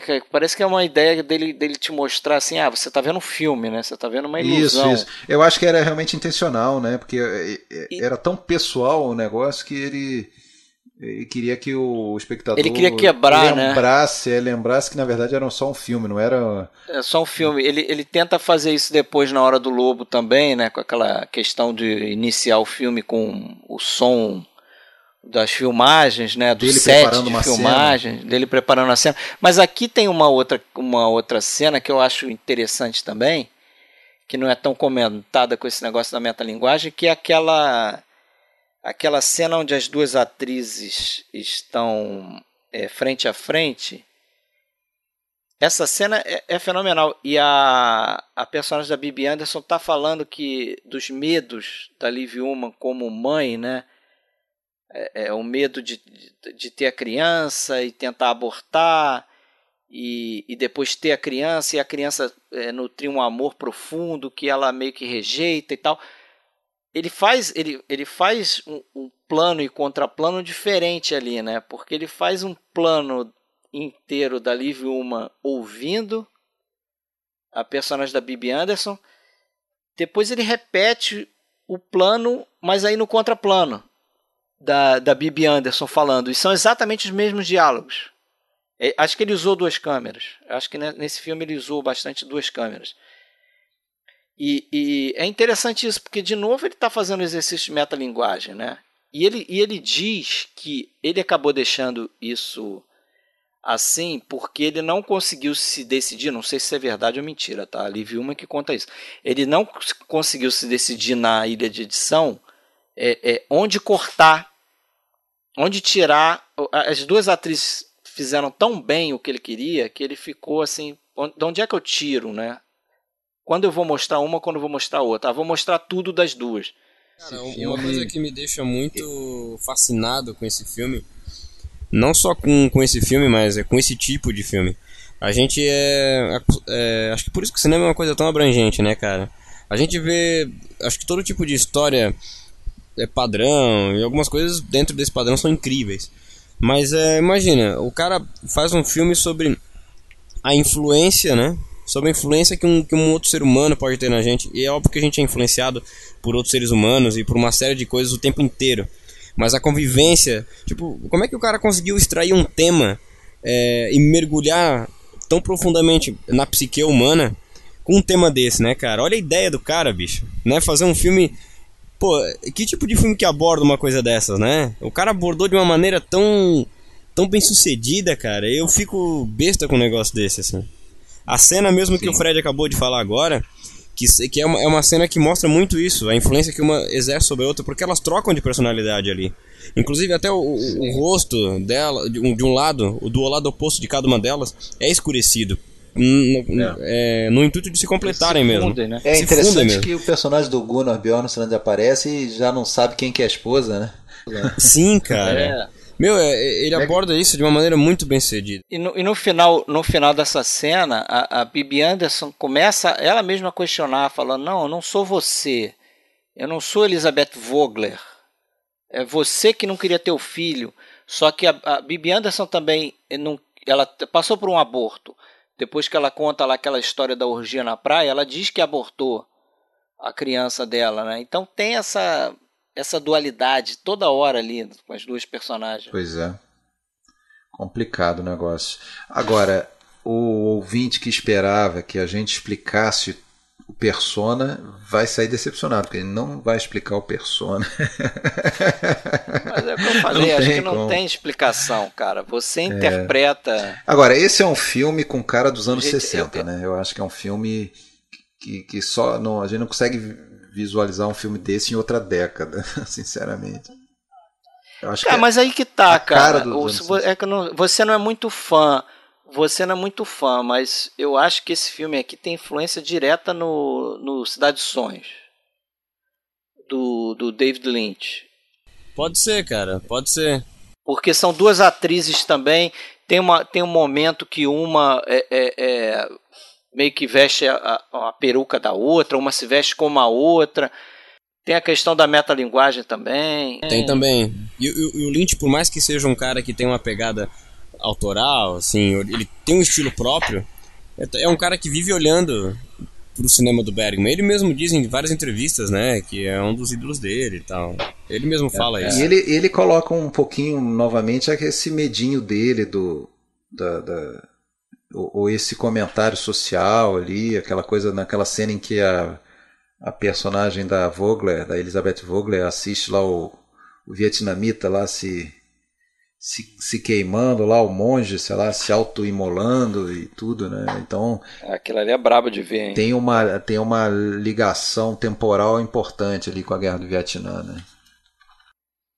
Tem, depois tem uma foto do, dos judeus, né? No, andando por uma rua, elas ficam olhando a foto. É, sobre a questão da guerra, o Bergman desejava abordar, mas ele não, não se sentia muito preparado para abordar um filme, fazer um filme tradicional de guerra, né? Eu acho que a, a experiência mais relevante aí vai ser realmente no Vergonha, que tem um conflito ah. armado e tal, né? Mas mesmo assim é mesmo assim o que a gente vê é algo meio que na na, peri, na periferia do conflito principal. A gente nem chega a saber exatamente que lugar é aquele, que conflito é aquele, né? Mas a gente vê só o, a rebarba que sobra para uma família, para umas pessoas normais ali, né, que são que tem que tomar decisões, que estão que querem ser alheias àquele conflito. Bom, já estou saltando aqui, né? Nesse negócio da guerra, a gente também ela já ia aparecer em é, Luz de Inverno, mas no silêncio também, né? Naquele país ali, aquele lugar onde é que elas estão. Ah, é, tem um tanque, né? Tem aquilo, tá, dá a entender que. Tá Naquele país estrangeiro, né? Timoca, né? É, alguma coisa vai acontecer, né? É verdade. E aquilo ali foi o Bergman tinha essa. Ele, ele diz que gostava dessa coisa de você estar numa cidade estrangeira, de, de ficar meio sem entender a, a, língua e coisas desse tipo, assim. Era uma experiência, assim. Até porque tá, tá num lugar, é um, já é um filme sobre a falta de comunicação. Você colocar os personagens é. num lugar onde eles não dominam a língua nativa daquele lugar ajuda a causar um, um, um, sentimento é, é, de isolamento muito maior, né? Uma última historinha aqui que relativa aos Sven, os Nykvist, né? Eu acho o Persona e Hora do Lobo os os melhores filmes é, em termos de fotografia. Do, em termos de fotografia dos Sven Nykvist com Bergman. E tem uma historinha legal nesse no Persona que a Liv Ullmann conta, que depois gerou um, um, pequeno documentário que fizeram sobre o Nyqvist e, e, intitularam de O Homem que Chora com o Olho Só. Vocês viram isso? Eu passei lá no grupo lá. Não, não vi, não vi. E é legal que eles explicam por que, que esse título, né? O Homem que Chora com o Olho Só, porque a, a Liv Ullmann e a Bibi Anderson falavam que o, o Nyqvist nas filmagens do Persona, é, ele tinha alguns momentos lá que elas olhavam para ele e ele estava chorando, ele estava com o olho no visor e o outro olho dele estava correndo uma lágrima. Porque ele estava se emocionando com a atuação das duas. Nossa, e aí, ela, e aí elas falam que era, que era, que era o melhor elogio que elas, que elas tinham era a presença do Nickvis e do Bergman também, porque o Bergman, você via no rosto dele que ele ele, ele se empolgava com a atuação ou com algumas coisas que elas colocavam e tal, e isso, é, elas falam que era a melhor plateia que elas tinham ali, né? era fácil atuar por causa disso. Interessante essa historinha. Mas vamos lá.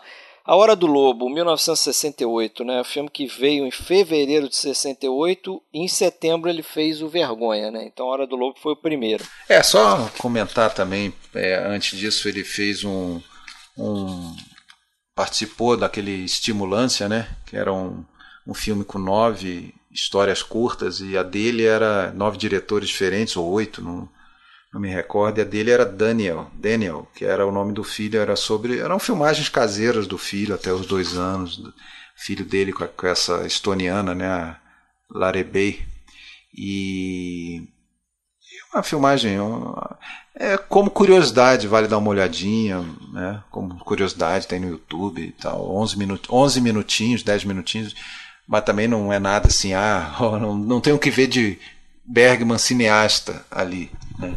É só filme caseiro dele mesmo. Então, voltando aí, Hora do Lobo, né? O único filme de terror do Bergman? É, eu tenho aquela dificuldade de de ver esse filme como filme de terror. Pô, né? cara, é um filme Apesar de, de que vampiro, o filme cara. é, é, é, não, tem muita referência a vampiro ali. Inclusive tem o Bela Lugosi, né? Sueco ali. eu pensei isso, né? Eu acho que ele até se enquadra no, no gênero. Não vou dizer num gênero terror. Mas eu acho que é, a batalha interna que, que o protagonista enfrenta eu acho que denota assim um, um, acho que o um sentimento de terror, né? A gente às vezes é. É, liga o gênero terror com coisas mais banais ou até os, os slashers, os terror mais, mais mais banais, mais gratuitos mesmo. Mas eu acho que o que o personagem passa de ter que encarar os próprios demônios, aquilo gera um sentimento de terror, né? Aquelas figuras, aquelas figuras tanto imaginárias que ele vê quanto aquelas pessoas estranhíssimas daquele castelo lá que que, só, que que é aquilo se não é um filme de terror, né? Perturbador. Eu acho que ele vai fazer essa, essa incursão mais umas duas vezes, né? Uma em face a face e outra em Da Vida das Marionetes. Eu acho que são filmes que fazem um pouco dessa incursão, assim. Não é um terror como a gente está acostumado, mas eu acho que, é... que tra trabalha o sentimento de, de horror, trabalha isso. Posso ver desse lado também, mas eu acho que é um, é, a gente está acostumado com o Bergman a dar esses mergulhos na psique humana, como você falou, eu fico, tenho dificuldade de, de, de, ver como se fosse um filme de terror. Mas eu concordo, é, é, extremamente angustiante. E eu acho uma coisa, não sei se vão concordar, eu acho até certo ponto até um pouco é, parecido com Através de um Espelho. Assim, na, na, na ideia de, de, de pessoas numa ilha, uma delas está enlouquecendo, só que eu acho que aqui a coisa é muito mais gráfica, né? Sim, graficamente. Ele bota essa coisa muito mais direta na nossa, nossa cara ali, né? Ele mostra, visualiza o negócio muito mais. Eu, vocês não acham aquela turma toda lá muito assustadora, começando pelo Arland, muito o Arland e Josephson. Aquela cena da parede, cara. Tá louco, é... velho. Horrível aquele negócio lá. Meu Deus. Qual que é a cena da ele parede? Ele dá uma mesmo? de Fred Astaire, né? Ele dá uma de Fred Astaire e sobe na ah, parede, sim. depois tá no teto. tá louco, cara. Horrível aquele negócio, velho. O que, que é isso, cara? Pô, é, é núpcias reais, lembra? Núpcias reais. Fred Astaire ali total. Tem também a mulher lá que fica sem, sem a face lá. Ah, é que ela tira a face, né, cara? Sim, Aquilo é muito esquisito. A Naima. É, a, a atriz, né? De novo a fotografia do do Nick faz a total diferença, né? Porque você vê como ele ilumina os, o rosto dos atores, né? Geralmente a luz em cima dá aquela sensação de olho escuro, né? Você não vê o olho direito das pessoas, porque você só vê sombra. E os caras ficam grotescos ali naquela nessa esse, cena. Tem, esse filme tem realmente uma luz assim saturada. Em alguns momentos me lembra um pouco, parece a coisa meio no ar, mas em alguns momentos parece meio expressionista também. É estranho, cara. É. E aí nesse filme a gente tem a oportunidade de dar uma avaliada melhor no material da Ingrid Tully. a dona que faz mais uma Vogler, né? Faz mais uma Verônica, Vogler. É, Verônica, Verônica Vogler. Vogler. É. Verdade. Que, é, que é uma ex-amante do é uma ex-amante do pintor, né? Do Johann Borger. E aquela turma prepara ali aquele reencontro dele com ela e ela parece que está morta. Uma cena. Pô, aquilo é terror puro, cara. É, aquelas, aquelas cenas finais são. são... Que é muito louco, né? Porque ele, ele vai lá, ele, ele é maquiado, né? Preparado para encontrar ela. E daí ela hum. mexe na cara dele lá. Quando, a cena, quando ele se vira e percebe que foi né, que ele foi feito de tolo ali, ele tá maquiado parecendo um palhaço mesmo, né? Foi... Não, e a, e a maquiagem dele parece que derrete, né, cara? Fica com aquelas olheiras esquisitas e parece que o rosto dele tá derretendo, cara. É muito bizarro aquilo ali. Faz alusão total, assim. Cara, ó, esse é um palhaço, esse cara aqui é um. Esse filme, cara, tem cada cena. Outra cena que eu, que eu gosto demais e que é o extremo daquela. Porque tem duas cenas ali. É, uma que é com essa com essa com esse branco estourado ali super exposto que é quando ele conta o. É meio que um flashback, você não sabe se ele está falando a verdade ou se ele está viajando na maionese. Não é que ele conta a história do, da picada de cobra. Ah, sim. Que ele foi pescar e acabou matando um garoto que pulou no pescoço dele. Aquilo é muito bizarro. Eu acho que é. isso, essa sequência aí, Fred, é talvez a, a, coisa que mais me perturbou no filme, cara. Muito, muito, muito. Cara, é, essa sequência me lembra o o vampiro do, Dre do Dreyer lá, não sei porquê, assim, a, a, atmosfera daquela cena ali. Mas sabe, sabe que eu acho que, que, essa, que essa cena, interpretação minha, tá? Eu acho que é o, o, o medo do. Aquilo não aconteceu, né, cara? Ele não matou. Não, né? eu acho que não, mas eu acho que é o medo do, do Bergman de ser pai de novo. não, sério, porque a Liv Uma tá grávida, né? A Liv Uma tá grávida nesse, nesse filme. E tá grávida ah, de é? verdade, né?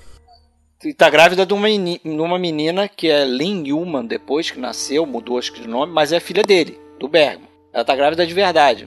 Pra mim, a interpretação é o medo dele de ser pai. Por isso que é um garoto e ele acaba matando o garoto a paulada.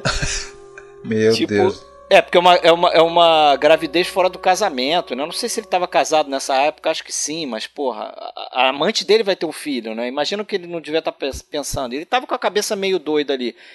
Né? Tanto é que a, a Liv Uma fala numa entrevista o seguinte, que ela, Liv Uma, ela deveria ter aprendido com o personagem do filme. Porque ela vê o personagem dela como uma pessoa que está é, presa numa ilha com um, um parceiro que está enlouquecendo. E a Liv Uma diz que naquele momento na vida dela, ela estava ótima, porque ela estava morando na Noruega, ia ter um, um, filho, uma filha, né, uma criança de uma pessoa que ela amava, que era o Bergman. E quando ela veio, aceitou fazer esse filme, ela recebeu uma cartinha lá com um script pelo correio, aceitou fazer o filme para ficar perto do Bergman. Ela depois ela se meio que se arrependeu porque ele estava num momento péssimo da vida dele e com todas aquelas loucuras na cabeça dele. E ela se sentiu meio que estava enlouquecendo também. Aliás, pô, deixa eu abrir um parênteses aí para quem não conhece, se interessa aí por essa relação, tem um documentário bem interessante ali de 2012, que é de um, de um indiano, por curiosidade, chamado Liv Ingmar, né? No Brasil, Liv Ingmar, uma história de amor, 2012. Eu vi, achei interessante assim. Ah, ela, você vê que ela ainda hoje, né? mais de 10 anos depois da morte do Bergman e ela já está com quase 80 e claro, o relacionamento deles formal terminou muito tempo atrás, mas eles mantiveram uma, uma relação de amizade e tudo e, e você sente que ela ainda nutre um carinho muito grande ao falar dele e tudo mais, apesar de, de narrar essa loucura, esses surtos dele, essa coisa horrível, inclusive com eh, situações de violência e tudo mais é, de, de, de, ficar paranoico, não deixar ela sair, trancar ela, coisas desse tipo, assim, que, que com certeza na época é, se tornou insustentável para ela, mas que é, aquela coisa de compreender aquela alma perturbada dele em alguns momentos, né? Eu quero aproveitar e eu quero reforçar a recomendação do, do Alexandre aí, porque eu acho esse documentário Pô, lindo, cara. Esse documentário muito bonito mesmo. Eu emocionante até, Muito né? emocionante. Eu fiquei muito feliz que. Meu, Fred, assista, porque eu fiquei muito feliz que existe esse documento, assim, sabe?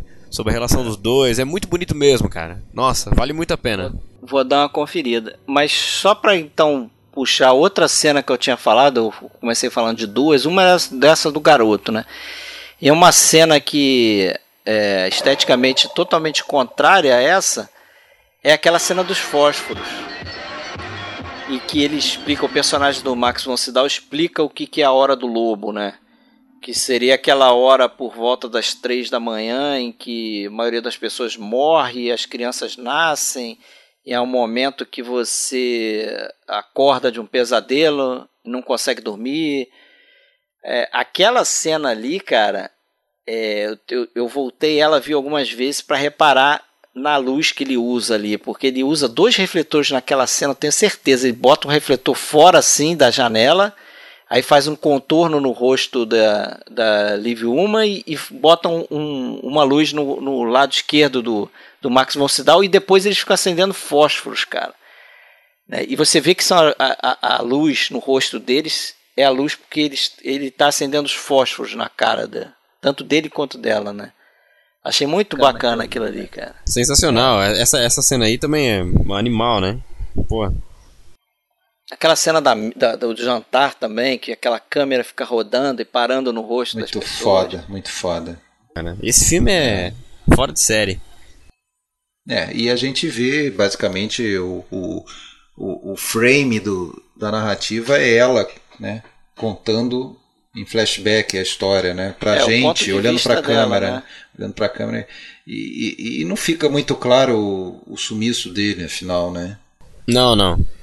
Mas não. é. E, assim, em alguns momentos do filme tem uma coisa que é, que é falada, que é citada, né? Abordada no filme, que é. Ele é um, ele é um artista famoso, né? Porque quando fala é, do relacionamento dele com a personagem da Ingrid Tulling, ele fala que ah, foi, foi matéria de revista, de fofoca, essas coisas todas assim.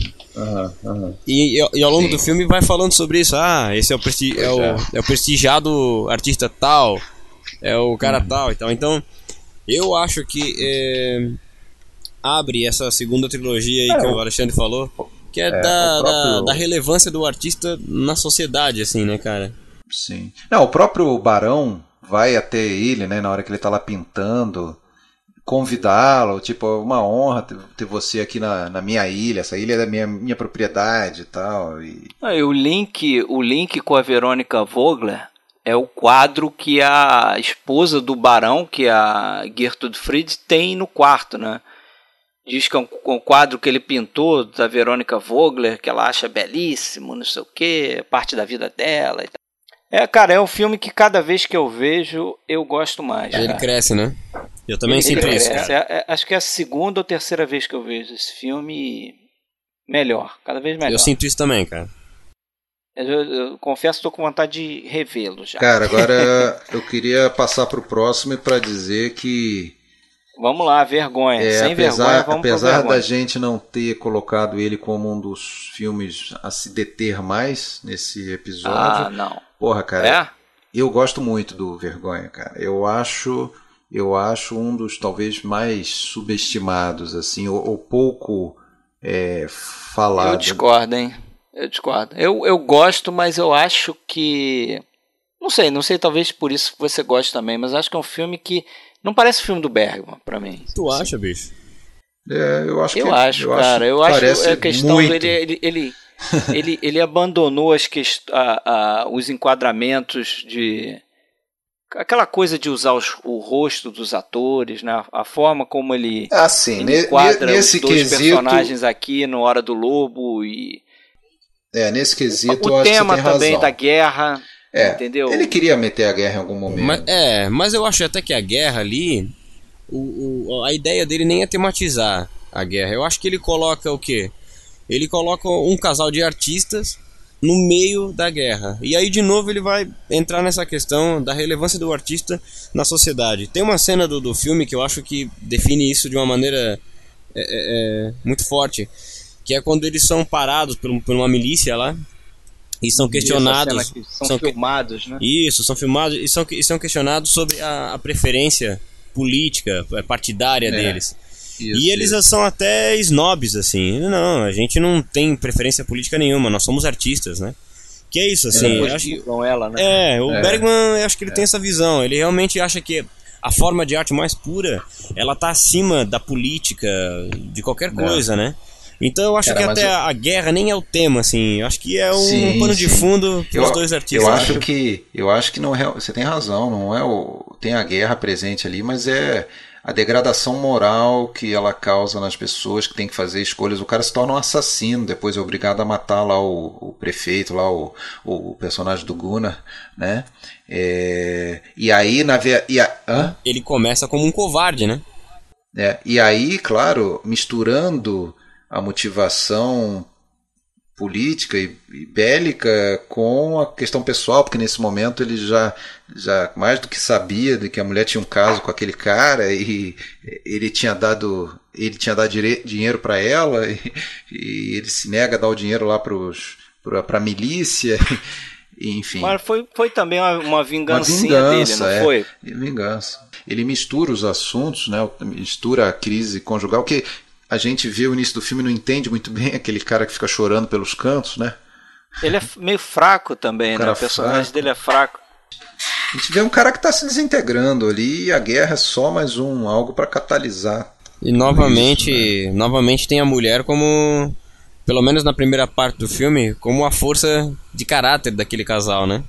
É, então, isso que eu ia falar, voltando no que o Alexandre começou a falar no início do, do podcast, né? Acho que todos esses filmes aqui, eu não lembro direito para não falar de todas essas mulheres, mas todos esses filmes o personagem central é a- são as mulheres, né? Até no Hora do Lobo, que é, é, parece que é, é o problema do homem ali, dos desejos do homem e tal, e o Max von Sydow está enfrentando aqueles problemas todos, é, é o ponto de vista da, da esposa dele.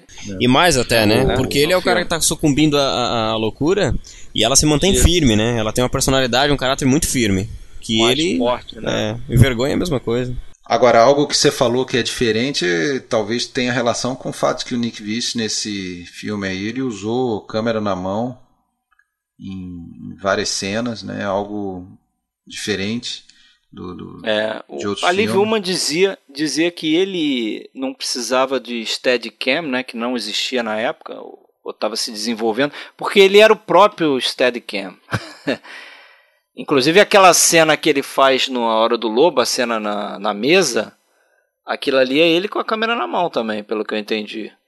A descrição dela. Agora, o, porra, uma coisa que eu acho que, que me, me, me marca quando eu vi esse filme, acho que três vezes. Ele, o, aquele amigo deles, né?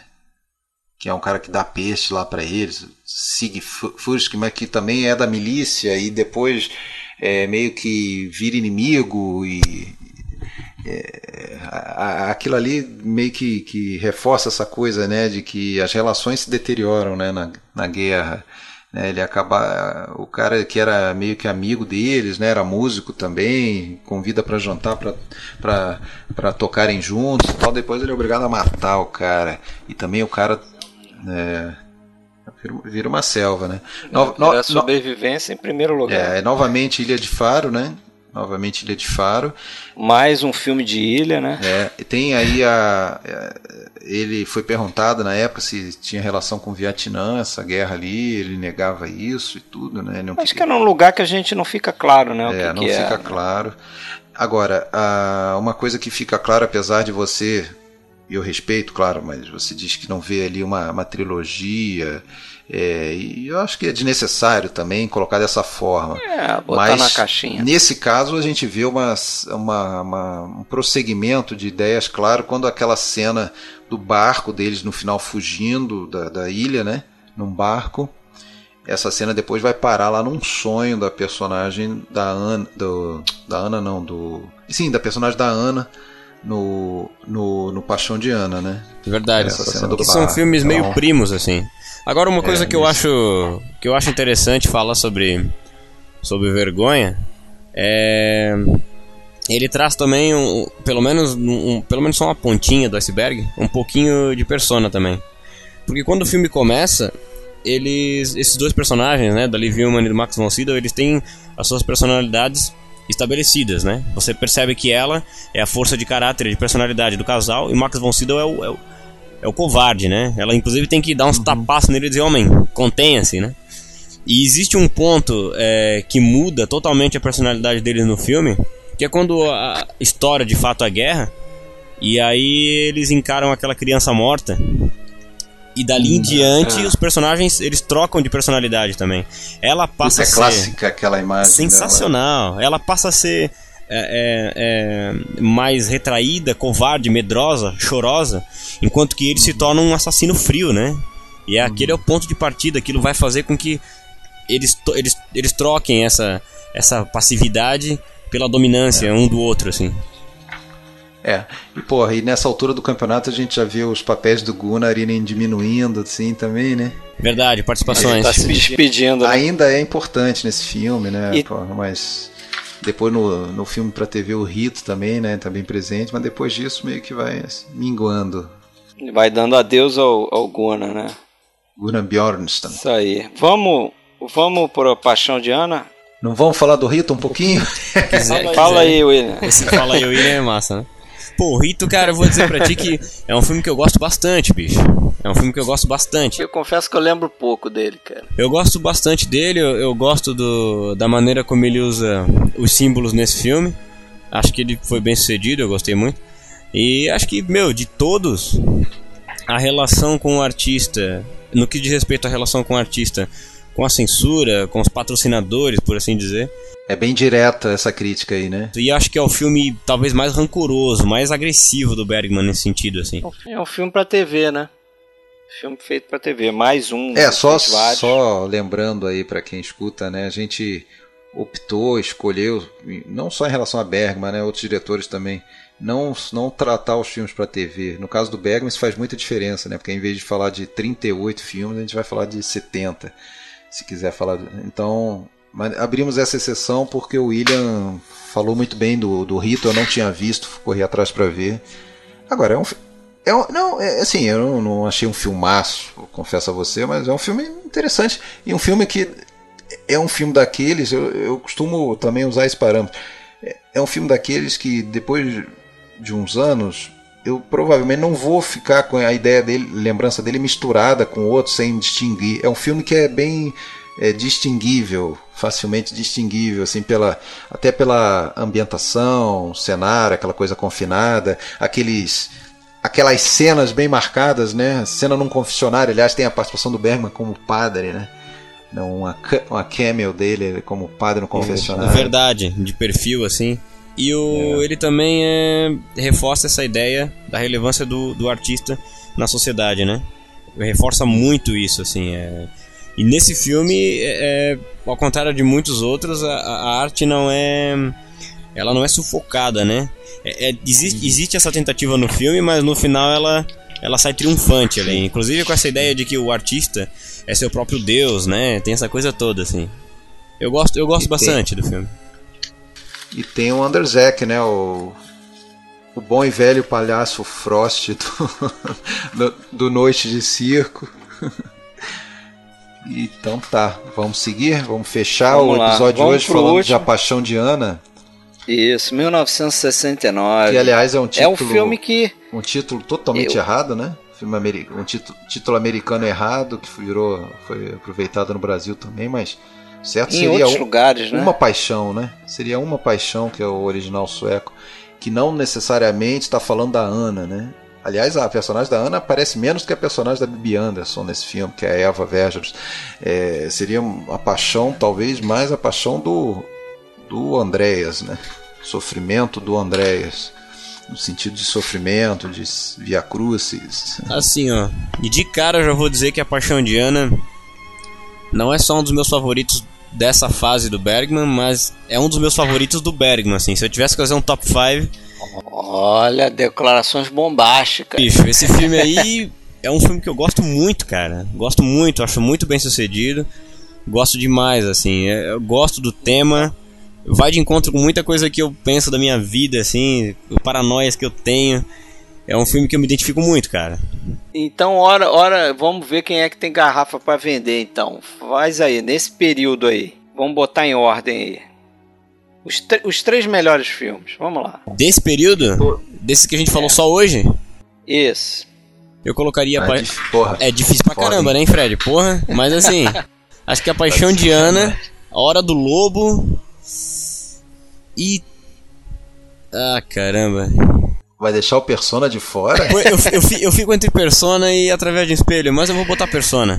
Ah, então, faz Ó, aí, pra, Alexandre. Pra mim é Luz de Inverno, através de um espelho e Persona.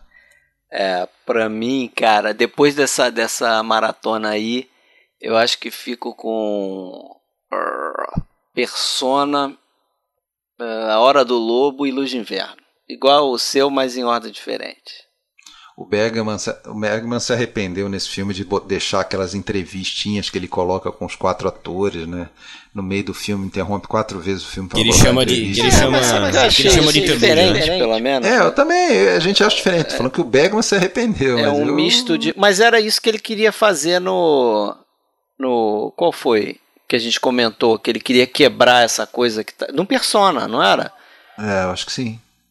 Que ele, sim, que ele sim, queria sim. quebrar essa coisa que estava muito pessoal, né? Era uma relação muito pessoal, ele queria quebrar.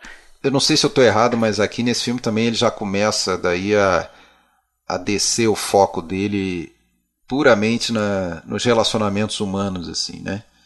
Que é o que depois eu acho que domina a, a última fase, né? Quando a gente for lá na Sonata de Outono, no Fanny Alexander e no próprio Gritos e Sussurros. É, eu acho que se concentra muito mais nisso. Né? Eu acho que a gente vê uma, uma constante mudança do, do, do, do foco dele tematicamente, acompanhando talvez o que era mais angustiante para ele em cada momento.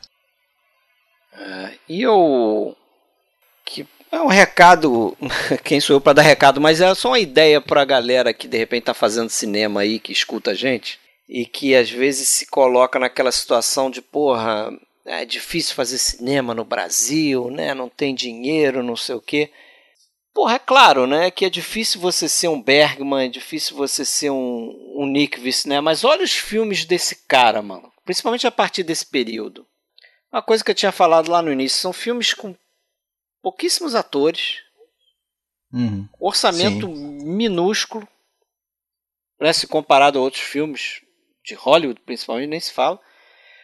Mas todos Verdade. eles com puta roteiro, É, é, é, claro, ele tem lá o braço direito dele, que é um puta de um fotógrafo, que consegue traduzir em imagem aquilo que ele escreve.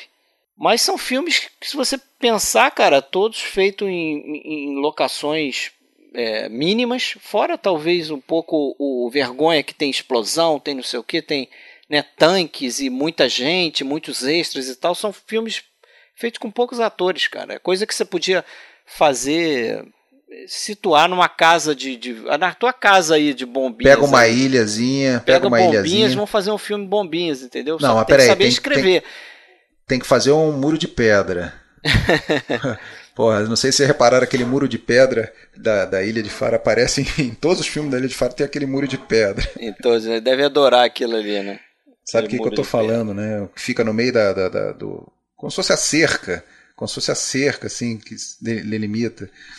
Aparece muito. Agora, nesse filme tem aquela simbologia, até comentei com vocês em off ontem, né? Do, do parelho lá, dos três sóis que o personagem do Andrés vê na abertura do filme, quando ele é apresentado em cima do telhado, ele olha assim pro horizonte, aqueles três sóis, que é aquela simbologia antiga que pronunciava catástrofe e tal, né? E é muito comum no, no- na, na Escandinávia, pela questão, porque para dar aquele efeito tem que ter lá aquela questão de cristais de gelo no, no- na atmosfera, pá, pá, pá, parará.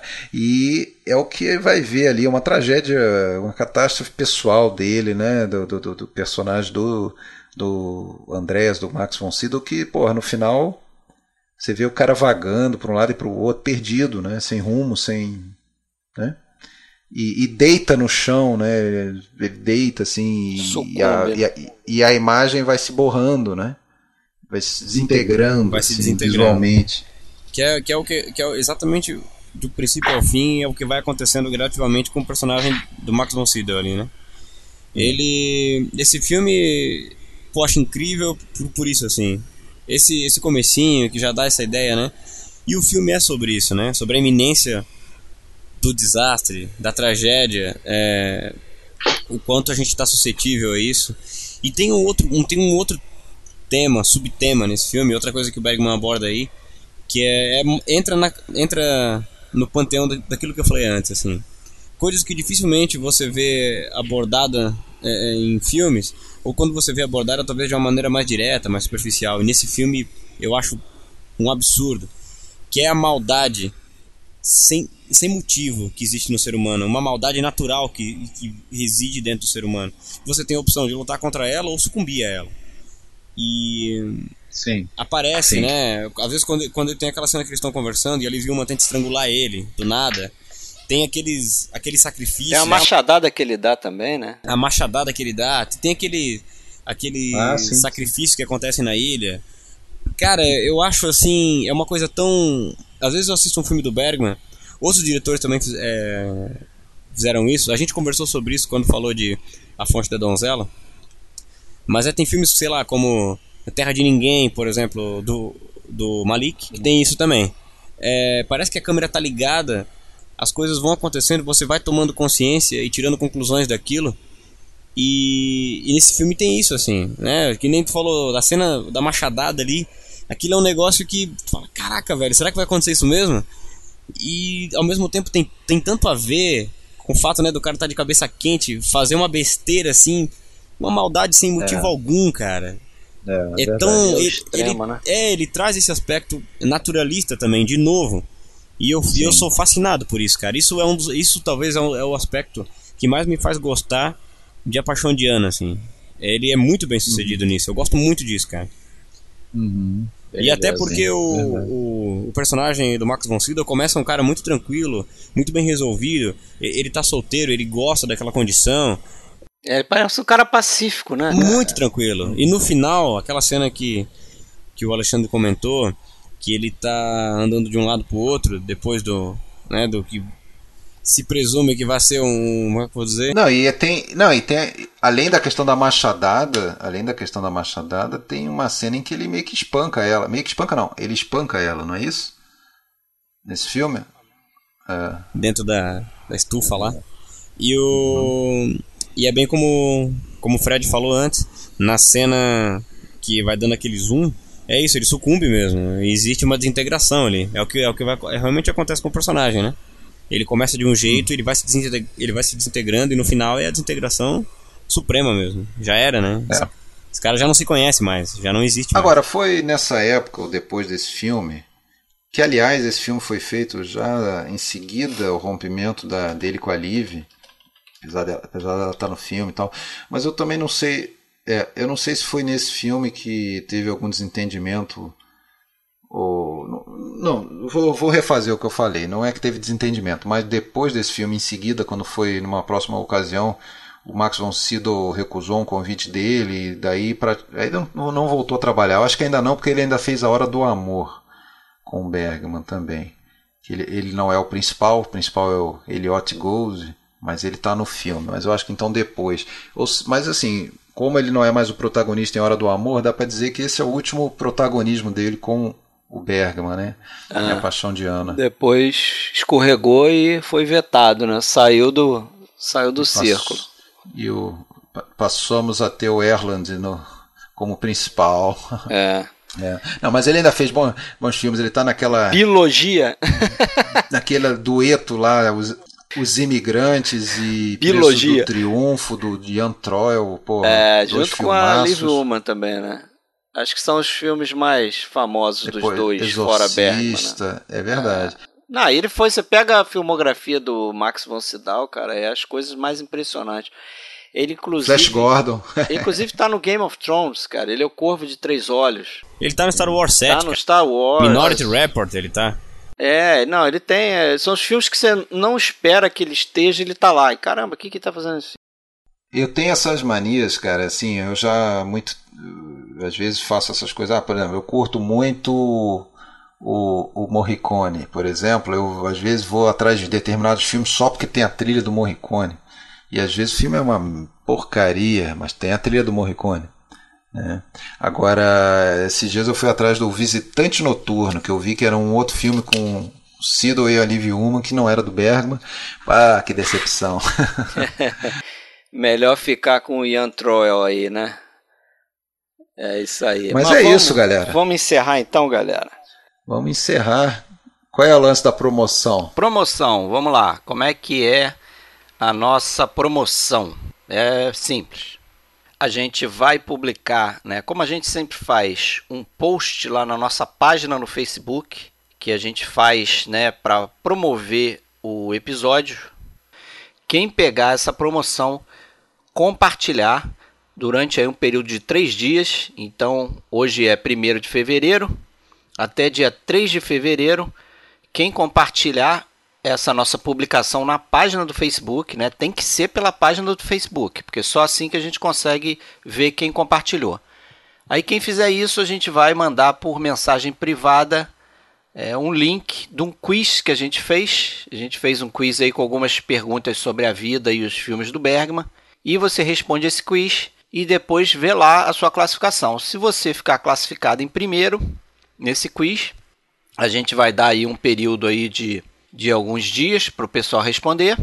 Quem ficar em primeiro vai levar o DVD da Versátil original do sétimo selo, aí tido como um dos melhores filmes do Bergman. A gente já falou sobre ele aqui no episódio passado, mas leva aí esse filme aí para comemorar com a gente aí o que seria o centenário do Ingmar Bergman se ele tivesse vivo em 2018. Beleza? E o próximo episódio a gente vai mais uma incursão aí no Dicas Triplas, vai ser o Dicas Triplas número 7. A gente vai trazer mais três filmes aí que a gente vai debater. Beleza? E em breve, em breve, fechando Bergman parte 4, né? Isso. A gente vai de Hora do Amor até. Fanny Sarah... e Alexander? Fanny e Alexander, não. isso. Sarabanda também? Banda, Sara... não sei. Filme pra TV, ué? Ué? Não, é. Não. Fanny e Alexander, pronto. então tá. Valeu, galera, mais uma vez aí. Valeu, William. Falou, bicho. Valeu, pessoal. Abraço, tchau. Abraço.